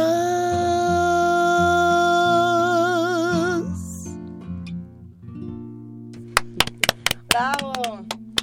¿Qué pasa? Que el día que estamos todos melancólicos nos ponen a escuchar bolero. No, ¿qué nos están haciendo a nuestro corazón? Es que eso tiene el bolero, ¿no? hemos hablado mucho del género del bolero y de cómo encarna todos estos sentimientos de te fuiste, me dejaste y te llevaste la llave de mi casa, como lo, lo resumía mi abuela. ¿Y ahora qué hago con mi corazón? Ajá, ¿y ahora qué hago con este tiradero? Y este y realmente sí, el, el, bolero es, ¿y ahora qué hago con este tiradero? Y nos llega a todos porque a todos nos ha pasado que nos dejan un tiradero. Ahora bien que hay de tiraderos a tiraderos y el que nos deja emocionalmente Álvaro Carrillo, yo me pregunto, Fidela, ¿qué representa para una voz privilegiada como la tuya? Ay, muchas gracias. Bueno, pues representa poder expresar lo que siente cada persona, como estamos diciendo. Tal vez ahorita que escuchó a alguien esta canción, pues está llorando porque, porque se acordó de, de algo, de alguna persona, ¿no? Y esto es lo que trata de, de, de, de decir, el, como se llamaba antes, el juglar, de llegar a, a las más íntimas fibras de los corazones. Y yo pienso que sí se logra. No, bueno, claro que se logra. Para, para demostrarlo, está Martelena Valencia en Twitter diciendo, diciéndonos gracias, me conmovieron hasta las lágrimas. Pues sí, pues sí, y no por nada Fidela Peláez es la gran dama del bolero costeño. A ver, ¿cómo, cómo se vive el bolero en, en Guerrero? ¿Cómo, ¿Cómo escribir en este momento de la vida y cómo cantar bolero en una, en una situación tan, tan movida, tan, tan... Con emociones tan a flor de piel. y, y tan salvaje de pronto como puede ser Guerrero? Pues sí, sí estamos viviendo una temporadita fea, pero afortunadamente mm, yo siento que para nosotros los intérpretes y los compositores esto no nos hace tanta mella. Nosotros tratamos de aislarnos un poco y, y de vivir todo, todo, todas estas emociones y salvar un poco a la gente que nos escucha para que se olviden un poco de todo esto que, que está pasando. Eh, y pues como lo vivimos tranquilamente, lo tratamos de asimilar uh, para pues para salvar a las personas precisamente de todo esto de esta violencia. No queremos dejar la conversación incompleta para los que nos están escuchando en el 860 de AM, de quienes nos despedimos en este momento. Nosotros nos quedamos con nuestros amigos del 96.1 de FM, pero para todos los que nos escuchan en el 860, gracias por permitirnos acompañarlos el día de hoy. Nos escuchamos la próxima semana. Por supuesto que busquen todo el trabajo de Discos Corazón de Fidela Peláez y del queridísimo César Adrián Reina. Eh, nos escuchamos la próxima semana y una pausa dramática en este momento. Ah, termino la pausa dramática. Y como les decíamos, estamos hablando con Fidela Peláez, la gran dama del bolero costeño, y con César Adrián Reina, que es músico, es guitarrista, y nos acompañan los dos aquí en la cabina de Radio UNAM. Y entonces... Y entonces, ¿en qué nos quedamos? Nos quedamos en, a ver, ¿cómo llegas al bolero, Fidela? ¿Cómo llegas a decir, digo, yo creo que todos llegamos al bolero de alguna manera, es como una especie de, de mar al que vamos a desembocar todos en algún punto de nuestras vidas. ¿Será que llegamos rotos un poquito? Ajá, o, llegamos, por la nostalgia. ¿Cómo llegaste tú, Fidela? Mm, yo llegué por herencia, puedo decirlo. Por eso mm, Para empezar, mis padres tuvieron algo de amistad, algo un poco bastante, con Álvaro Carrillo. En una reunión mi madre estaba embarazada de una servidora y Álvaro, pues entre canciones y traguitos, le dijo, paisanita, eso que traes en el vientre, cuando nazca no va a llorar, va a cantar. Y creo que, que acertó. Yo empecé, me inicié en, en, esta vida de la canción a los tres años, ya profesionalmente, al lado de mi hermana mayor, formando un dueto. ¿A los tres años? A los tres años, yo de tres, mi hermana de cinco. Eh, ese dueto se llamaba Las Costeñitas. Eh, a, de a los tres años empezamos y tocamos puertas. Bueno, nosotras no, mi papá. eh, en televisión hicimos algunos programas, ya más grandecitas, ya más, más maduritas, al yo de 10, mi hermana de 12, eh, ya entramos a, una televisora, ya a un programa cada ocho días, cada ocho días. Y pues de ahí, ahí cantábamos cosas regionales, como eh, de nuestra tierra, promoviendo nuestra música. Y pues vino el bolero ya después cuando ya es necesario, ¿no? Cuando ya te enamoras y sientes que hay que decir algo más romántico. Entonces ya empecé bueno, los boleros los escuché siempre en voces de mis padres, de mis tíos, y de ahí nació mi gusto por el bolero. Me, me, gusta mucho esto que dices, Fidela, de, ya que te enamoras. Sí, eh, así es. No, no, hay, no, hay, edad para enamorarse, pero sí, sí se requiere eh, cierta madurez para comprender estas melodías y para realmente internarse en lo que significan. Y, este es el caso de César Adrián Reina, que eres muy joven, César, y, y vienes eh, con toda esta carga de Álvaro Carrillo y de Fidela Peláez, y, y cómo todo esto llega, siendo tan joven, cómo, cómo te pega y cómo trabajas esto a partir de tu, de tu instrumento. Pues a partir de mi instrumento. Le abrimos el micrófono. A partir de mi instrumento o de mi edad. De las dos cosas. Las dos cosas, pues. Que van de la mano. pues allá por la Costa Chica, como te podría decir, el, el bolero desde, desde muy temprana edad todos los escuchamos por nuestros padres, así como la señora Fidela. Y por eso mismo es que yo adopté lo, lo de la música por mi papá. Así que desde muy pequeño yo, yo inicié a tocar la guitarra y otros instrumentos y ahora con Discos Corazón del señor Lalo y, y Mary se nos presentó la oportunidad de acompañar a la seña Fidela Place. ¿Y cuál es tu bolero, César Adrián Reina? Mi bolero. Así que tú digas, a mí este es el, este que, es me el que me llegó. Ah, a mí me encanta el bolero de Como un lunar. Es el nombre del, del álbum de, de Discos Corazón, el que estamos presentando ahorita. Uh -huh. ¿Y lo pueden cantar para nosotros? Eh, bueno, o, pues, o, o, cuál nos quieren cantar. ¿Cuál quieren también? ¿Cuál es el tuyo? Los radioescuchas solicitan un poco más cantar? Están... Ah, no, sí. Bueno, las de Álvaro Carrillo todas son hermosas. Mm, pues puedo decir, desgraciadamente, eh, Adrián eh, no no está ensayado conmigo con guitarra. Mm. Él en el disco toca el bajo. El bajo. Entonces ah, ahorita como excelente. nuestro guitarrista no pudo venir, él me hizo favor de tomar la guitarra. Entonces, pues por eso hay ciertos problemitas. Las canciones de Álvaro tienen racimos de, sí, de acordes. Entonces, vamos a intentar eso. O bueno, nos traemos un guiro. Tenemos eh. un guiro en Peine Pirámide. algo y un celofán, algo con las bohemia. Unas maracas. ¿Quieren esa? ¿Quieren eh, tocarnos alguna otra? ¿Alguna que, tú, lo que, que, que traigan puesta? Sí. ¿Sí no? Bueno, eso. Eso, eso. de Álvaro Carrillo eso. también.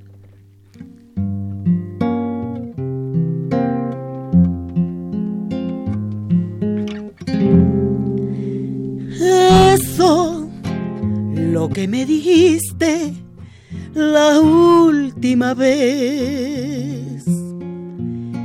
Eso que asesina, eso chiquitina, no lo olvidaré. Eso, mi canción nocturna, nunca lo cantó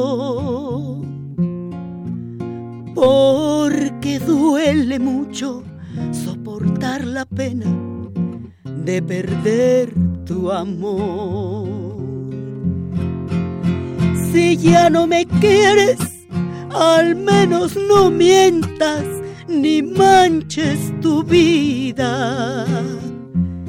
Es mejor que dejes cicatrices buenas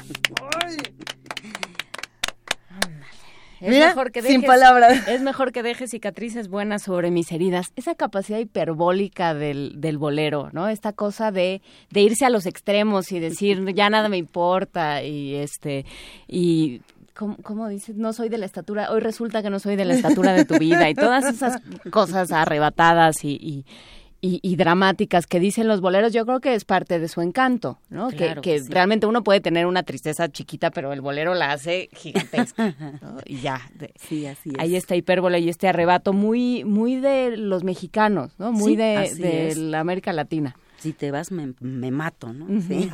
Pero ya en el bolero dicho de una manera más sutil, pero igual llegadora. Sí. Igualmente llegadora. Y, y, nos preguntan en distintos mensajes en redes sociales, ¿el bolero tiene esta capacidad de evolucionar o de mantenerse atemporal? Es decir, vamos a escuchar otro tipo de boleros, porque pensando también en, lo que ocurre cuando hace toda esta este intercambio en Costa Chica, hacia hacia dónde se mueve el bolero. Pues sí, este está evolucionando. Tenemos compositores jóvenes con una gran inspiración. Mm, igual no podemos decir que, que, hacen boleros tan bien estructurados como los de Álvaro Carrillo, pero sí son boleros también muy bonitos. En el disco van a encontrar este con la en la voz de las hermanas García boleros de nuevos compositores, muy bonitas canciones, preciosas también, y pues son de, de Guerrero, de Costa Chica y tienen otro otro lenguaje musical y otro lenguaje en las así letras. Es, así es, otro otro modo de, de, llegar al público, un poco más más presente, más moderno, pero es muy romántico también, sí. Eh, también otra pregunta que, que, nos han realizado y que, bueno, me parece pertinente traer aquí a la mesa es eh, el asunto de, de, la violencia. Estando en un, en un momento tan violento para Guerrero, por ejemplo, así como para todo el país, pero para Guerrero en específico, eh, ¿cómo la música nos cura? De, toda la violencia y de todo el, dolor que traemos en tiempos como estos. No solamente del dolor amoroso, sino también de un dolor social. ¿Qué le pasa a la gente cuando empiezas a cantar Fidela? Porque uno lo nota. Pues se le ilumina la cara. Siento que al escuchar cualquier, no únicamente a una servidora, a cualquier persona que, que tenga esa capacidad de cantar y de llegarles al corazón, como que hay tranquilidad, se respira en ese momento paz. Hay un lugar en donde yo tengo la fortuna de cantar cada ocho días allá en, mi Asoyú. En, ¿Qué lugar para que vayamos? Ah, se llama Las Adelitas del Sur. Las Adelitas del Sur. y ahí estoy cantando eh, los jueves. Ajá. Y llega la gente pues un poco acelerada y al llegar ahí como que se estacionan y, se adentran en, ese momento de la canción. Entonces se aíslan, ¿no? Los problemas quedan fuera. Hay bastantes problemas, pero en ese momento nos libramos de cualquier mal pensamiento. Mira, mira por dónde el bolero es bueno para librarse de los malos pensamientos. Ven, se equivocaban los cardenales. Si sirven los boleros. Y en el caso de los jóvenes, César, ¿qué responsabilidad tienen ahora con el bolero? ¿Qué les va a tocar? ¿O qué quieres hacer tú con él también? ¿Eh? Pues, como dice la señora Fidela, hay nuevos compositores, así que también hay nuevos músicos este hay nuevas ideas para, para trabajar con el bolero, o sea, no perder la esencia, pero sí meterle un poquito de creatividad, algo diferente también, pero con la esencia del bolero. También hay chilenas, lo ah, alegre de, la costa. ¿Cómo son? A ver, ¿puedes tocar un poco la chilena para que nos para que entremos alguna que se sepan? ¿Alguna tiene tiene puesta alguna? Mm, podría ser a Soyu. Que se pueden pues, poner de acuerdo, de ¿eh? nosotros de, momento mientras los entretenemos. Y mientras eso sucede, invitamos a todos los que nos están escuchando y hacen comunidad con nosotros a que nos llamen al 55 36 43 39. Escríbanos, arroba P Movimiento, diagonal Primer Movimiento UNAM. Tenemos una sorpresa para los que nos escuchan. La queridísima Fidela Peláez y César Adrián Reina nos regalan, junto con Discos Corazón, un disco. Un disco que ya está autografiado por Fidela. Y lo vamos a regalar por teléfono 55 36 43 39. Un ejemplar de este, de este disco que se llama Como un lunar, Boleros de la Costa Chica, editado por Discos Corazón, a quien como siempre le agradecemos. ya llamaron, pero aguanten porque nos van a tener que responder. ¿De dónde es Fidela? ¿De dónde es Fidela? Ah, sí, ya, ya lo dijimos muchas veces, de hecho, lo que vamos a es o cómo se llama el lugar donde toca. Para que vayamos todos. Exactamente. Sí, ¿cómo se llama? Este, este lugar donde todos los jueves ustedes pueden disfrutar a Fidela Peláez. Y ahora sí, ¿qué vamos a escuchar? Pues precisamente no es para que se, eh, sea más fácil ganarse el disco, ¿verdad? Pero vamos a interpretar a Soyu.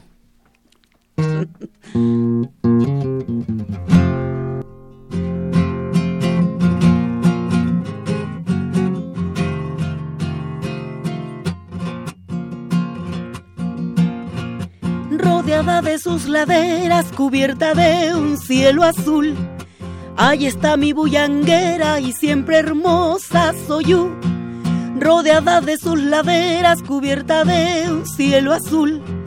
Ahí está mi bullanguera y siempre hermosa soy yo. Son tus mujeres un rosal en flor, todos tus hombres de gran corazón. Por eso noble soy yo, aquí te doy con toda el alma mi alegre canción.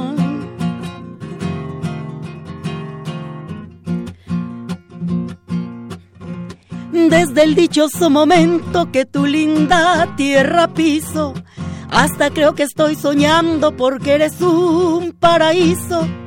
Desde el dichoso momento que tu linda tierra piso, hasta creo que estoy soñando porque eres un paraíso. Son tus mujeres un rosal en flor, todos tus hombres de gran corazón. Por eso noble soy yo, aquí te doy con toda el alma mi alegre canción.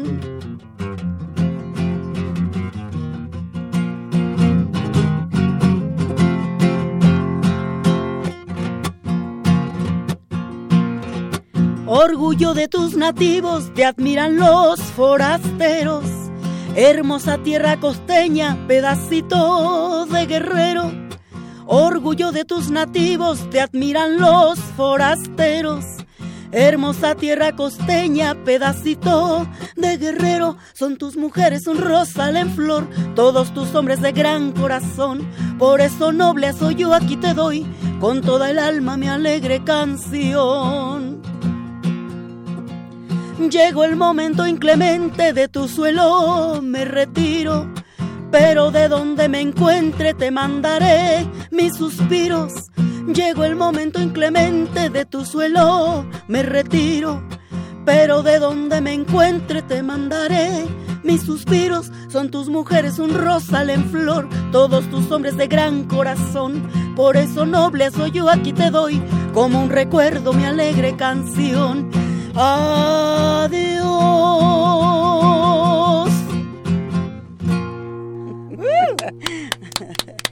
Venga. Pregunta Martelena Valencia y espero que se lo estén preguntando muchos. ¿Dónde puede comprar el disco? Está, ¿dónde está? ¿Qué les parece Ah, si hablamos de, de cómo ha sido la labor eh, de realizar este disco y de cómo se relacionan precisamente con Discos Corazón? un espacio completamente diferente a todo lo que estamos viendo en las disqueras actualmente, un lugar renovador. ¿Qué, qué, cómo fue este encuentro? ¿Cómo fue esta relación para, para formar este disco? Y después, pues, ¿cómo lo compramos y dónde lo encontramos? Exacto.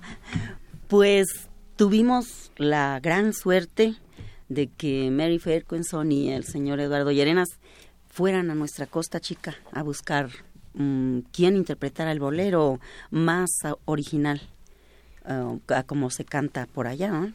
pues ahí este ellos encontraron a Chogo Prudente a los tres amusgos a las hermanas García a una servidora a Pedro Torres de distintos pueblos de la Costa Chica. Eh, y pensando en, en este proyecto de los boleros costeños para que la gente tenga la oportunidad de conocerlos un poco más. Bueno, más porque realmente es, es muy, es nuevo para la gente de acá. Eh, ya nos citó, nos, nos hicimos una convivencia, vimos que, que sí podía ser. Y pues más ellos, ¿no? Ellos tienen la visión. Así que pues así nos, nos trajeron a todos, cada quien hizo su parte y parece que esto es, quedó muy bonito. No, nos queda claro, si, si esto fue una muestra, por supuesto que quedó muy bonito. Muchísimas gracias por estar con nosotros. El disco es como un lunar, Boleros de la Como Costa lunar, Chica, sí. y lo puede uno comprar en cualquier lugar donde compra un disco, ¿no, Mary? Así es. Eh, en- y también se puede comprar, si no me equivoco, por internet. Visiten el portal de Discos Corazón. Vamos a compartir la página en redes sociales para que todos los que hacen comunidad con nosotros se enteren del trabajo tan importante que realiza esta disquera, tanto con Costa Chica como con otros espacios que no, no me atrevería a decir inexplorados, pero sí que necesitan una revola- eh, revalorización urgente de manera musical. ¿Con qué nos vamos? ¿Con qué cerramos el día de hoy, queridos amigos? Mm, puede ser. ¿Cuál se echan? No somos eternos. Este es un bolero de, mm, de mi padre. Como la chilena que Uy. acaban de escuchar también fue de mi padre. y eh, bellísimo. esto es de mi padre. Me encanta porque tiene mucho de, de verdad. Escúchenla. ¿Para qué me tienes? Espera y espera tanto, tanto tiempo.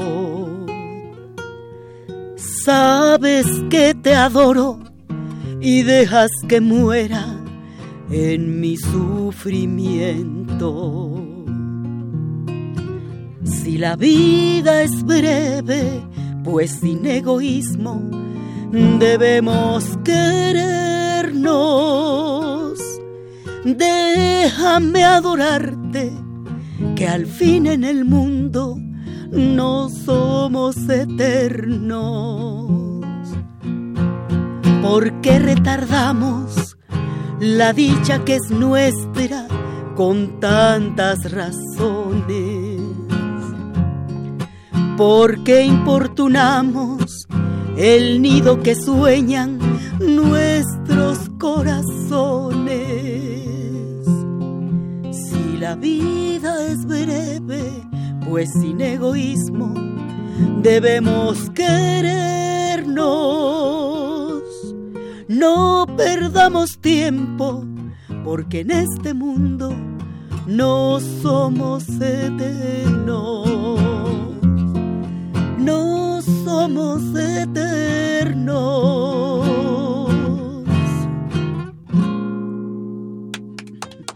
Y con esto nos despedimos. A ver, Rodolfo Reina, ya te llevaste tu discazo para que ¿Es un disfrutes el trabajo David? de Fidela Peláez, la gran dama del bolero Rodolfo costeño. ¿eh?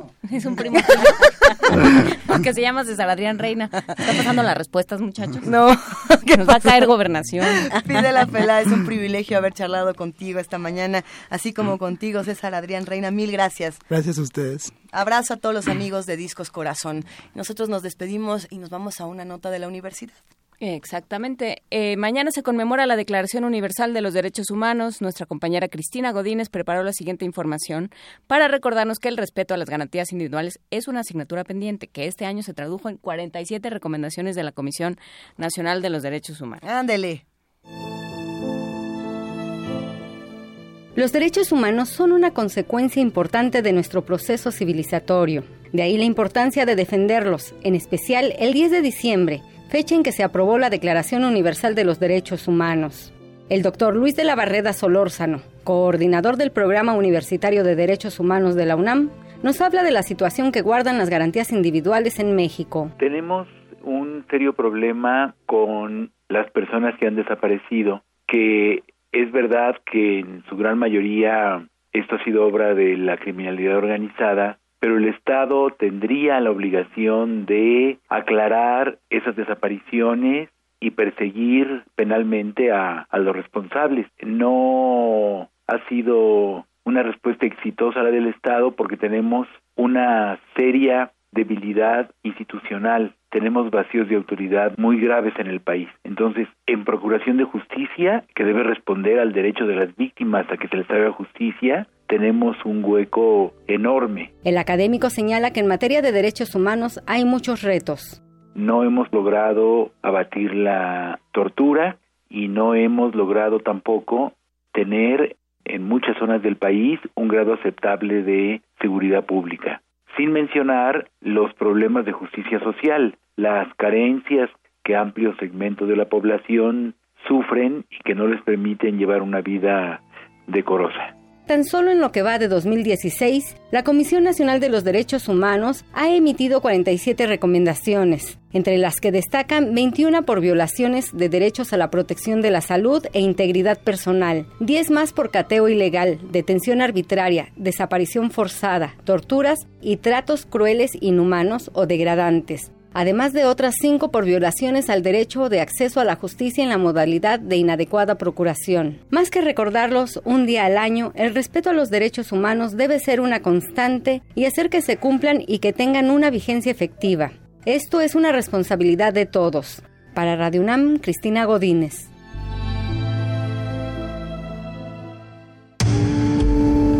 Primer movimiento. Clásicamente... Incluyente. Estábamos hablando fuera del aire de que ahora sí llegó la hora de los boletos. Tenemos boletos para la, para la puesta en escena. Lo estoy diciendo rápido porque dice ahí que... Lo Rapidín, dice. Tres entremeses de Cervantes, dirigida por Horacio Almada, a quienes uh. oyeron aquí hablar sobre Shakespeare y Cervantes. Son diez cortesías, dos por uno dos boletos por 160 pesos para las dos últimas funciones, domingo 11 y 18 de diciembre a la una en la sala Novo del Teatro La Capilla en Coyoacán. Les van a dar una cortesía dos por uno, es decir, solo van a pagar un boleto. Les va a costar 160 pesos. Ah, pues, pues Para ganar, escriban a Twitter con su nombre, más tres entremeses Cervantes, el hashtag tres entremeses Cervantes, más el día que prefieran. Puede ser el domingo 11 o el domingo 18 de diciembre, según sus posadas, a la una de la tarde en el Teatro Salva, en la Sala Novo del Teatro La Capilla en Coyoacán. Eso. Pero eso no es todo. Pero eso no es todo, Luis. A ver, también tenemos tres cortesías dobles para la ópera La Voz Humana. Esto es para el sábado, para el día de mañana, 10 de diciembre a las 7 de la noche, en el Teatro Juan Ruiz de Alarcón del Centro Cultural Universitario, Dirección de Teatro UNAM. Todos estos boletos se van por teléfono, estas tres cortesías dobles, llámenos al 55 36 43 39. el único requisito es que es que tengan muchas ganas de ir al teatro que usen estos boletos, que los disfruten, que sean felices. Sí, pero sobre todo esto, que, que, los puedan ocupar, porque si no se puede, mejor denle la oportunidad a alguien más que sí tenga muchas ganas de irse al teatro y que lo pueda lograr. Eh, ya saben que los boletos que se ganen eh, tienen que consultar con nuestra querida Vania Nuche o con Miguel, si les contesta el teléfono, si deben eh, recibirlos aquí en Radio UNAM, Adolfo Prieto 133, o si deben recogerlos en precisamente las taquillas de los teatros correspondientes. Pero bueno, pues nosotros con eso andamos. Eh, les invita, los invitamos a que vayan al teatro, a que disfruten de nuestra ciudad, así como que se sigan informando de lo que está ocurriendo en la universidad. Tenemos una nota sobre este Día de la Corrupción, Día contra la Corrupción. Es que le dicen el Día Anticorrupción. El Día de la Corrupción. El Día en contra de la Corrupción. Y ya la voy a leer. Ay, de acuerdo con el sondeo Transparencia y Rendición de Cuentas, el 70% de los mexicanos percibe una mayor corrupción este 2016, en comparación, por supuesto, con el año anterior. Este 9 de diciembre se conmemora el Día Internacional contra la Corrupción y nuestra compañera Dulce García nos tiene los detalles.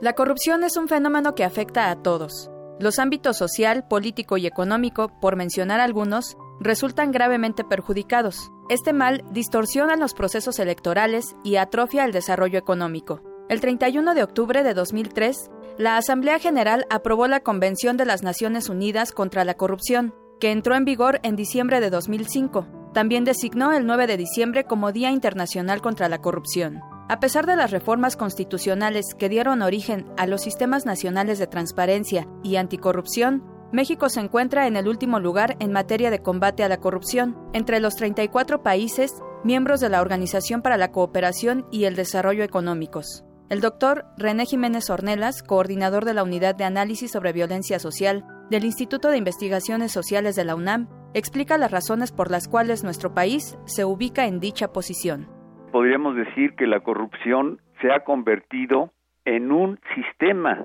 del cual dependen diferentes niveles de la, de la vida social. No solamente hay corrupción en determinado sector, digamos, por ejemplo, corrupción en los policías, sino que está generalizada como algo sistémico.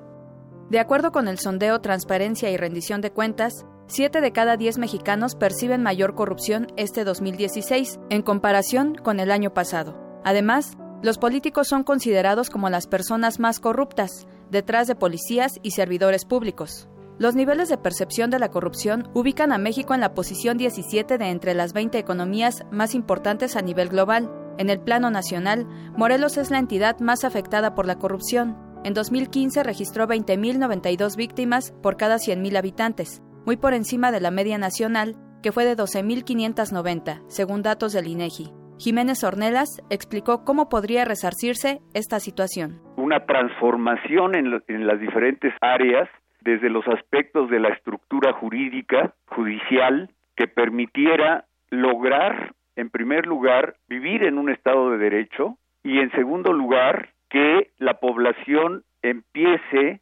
a actuar integrándose y legitimando a las autoridades, empezando por el modelo económico que definitivamente ha producido desigualdades sociales en donde la corrupción ha encontrado definitivamente su fuerza, su crecimiento. Cada año la organización Transparencia Internacional elabora un informe sobre la percepción de la corrupción, basándose en la escala de 0 a 100, que va del país más virtuoso al más corrupto. En el correspondiente a 2015, México obtuvo 35 puntos.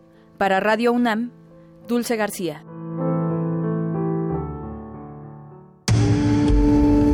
Primer movimiento. Clásicamente... Universitario.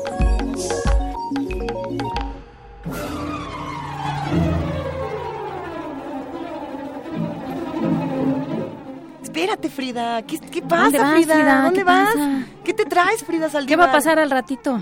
Hola, Frida. Muchas cosas aquí en Radio UNAM. Hay muchas cosas, Frida. Pero los invitamos a que este fin de semana sintonicen el 96.1 de FM y también el 860 de AM. En específico, en el 96.1 de FM, donde ustedes nos están escuchando en este momento, podrán escuchar el sábado y domingo a la una de la mañana testimonio de oídas, con la primera y segunda parte de Juan Trigos, este compositor mexicano y director de orquesta, hablando sobre la ópera Misa de Seis de Carlos Jiménez Mabarak. Esto es en 1916, 1994, bueno, las fechas de Carlos Jiménez Mabarak. Y también el sábado a las 10 de la mañana tenemos Hocus Pocus con el tema guitarra para niños. Eh, Así es, el domingo a las 2.30 tenemos Gabinete de Curiosidades con un homenaje a Paulino Oliveros, esta compositora y acordeonista, exponente de la música experimental y electrónica, que falleció en noviembre de este año. Y a las 3.30 tenemos la repetición de Calmelcali con la lengua Tuyu Sabi. Esta es la tercera parte. Pueden escucharnos Eso. en www.radiounam.unam.mx y seguirnos en todas las redes sociales, que es Twitter, Facebook e Instagram, como Radio UNAM. También en YouTube nos pueden encontrar los videos que se han hecho de diversas transmisiones en vivo. Pues muchísimas gracias, querida Frida Saldívar, que tengas un gran fin de semana. Excelente fin de semana a todos. Pues para Un nosotros va a ser un gran fin de semana, querida Juana Inés. Estamos muy contentos por todo lo que ocurre aquí en Radio UNAM. Así que nos despedimos. Un placer, como siempre, aprender de ti todas las mañanas. Un gran gusto, Luisa Iglesias. Muchas gracias a todos los que nos escribieron, a todos los que se conmovieron con, con el bolero, a, A quien- los que se enojaron a- también. también a Mololitos Mex, que dice hace frío, mucho frío aquí en Baltimore, no lo dudamos ni tantito, pero con estos boleros ya se calentó el día. Y también a quien nos mandó, a Josué Tinoco, que nos mandó una foto de un muñequito trepado en un coche. Que ¿Es un bombero? es un bombero trepado en un coche. Es una cosa muy compleja, ahorita la retuiteamos. Pero lo que fue muy bonito fue que a él lo haya visto y haya dicho, estas muchachas se van a reír. Como que, esto". como que este par de primer movimiento les va a gustar. Entonces lo agradecemos y, y ahora nos vamos a oír todos sus audios para la pastorela, así es que estén pendientes. Estén pendientes de lo que va a pasar con la pastorela, les contamos el lunes. Nos escuchamos la próxima semana y por lo pronto nos despedimos con paz y gloria precisamente de nuestra queridísima Fidela Peláez. Juan Inés de esa, nos vamos. Nos vamos, Luisa Iglesias, esto fue Primer Movimiento. El mundo desde la universidad. Porque tienes la gracia de un ángel y porque te quiero con adoración. Porque Dios te mandó para darle la paz y la gloria a mi corazón.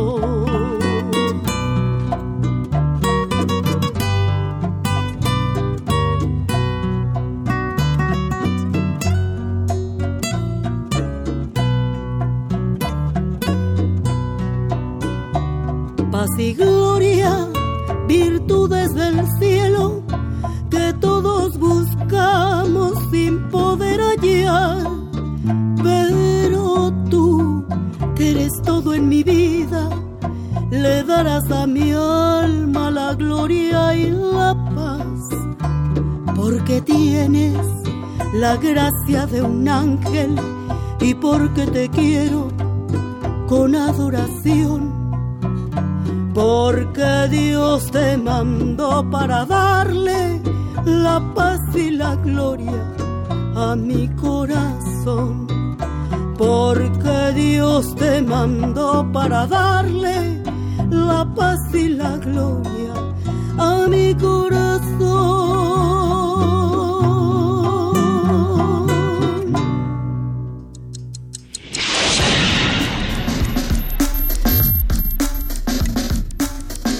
Radio UNAM presentó Primer Movimiento. El mundo desde la universidad.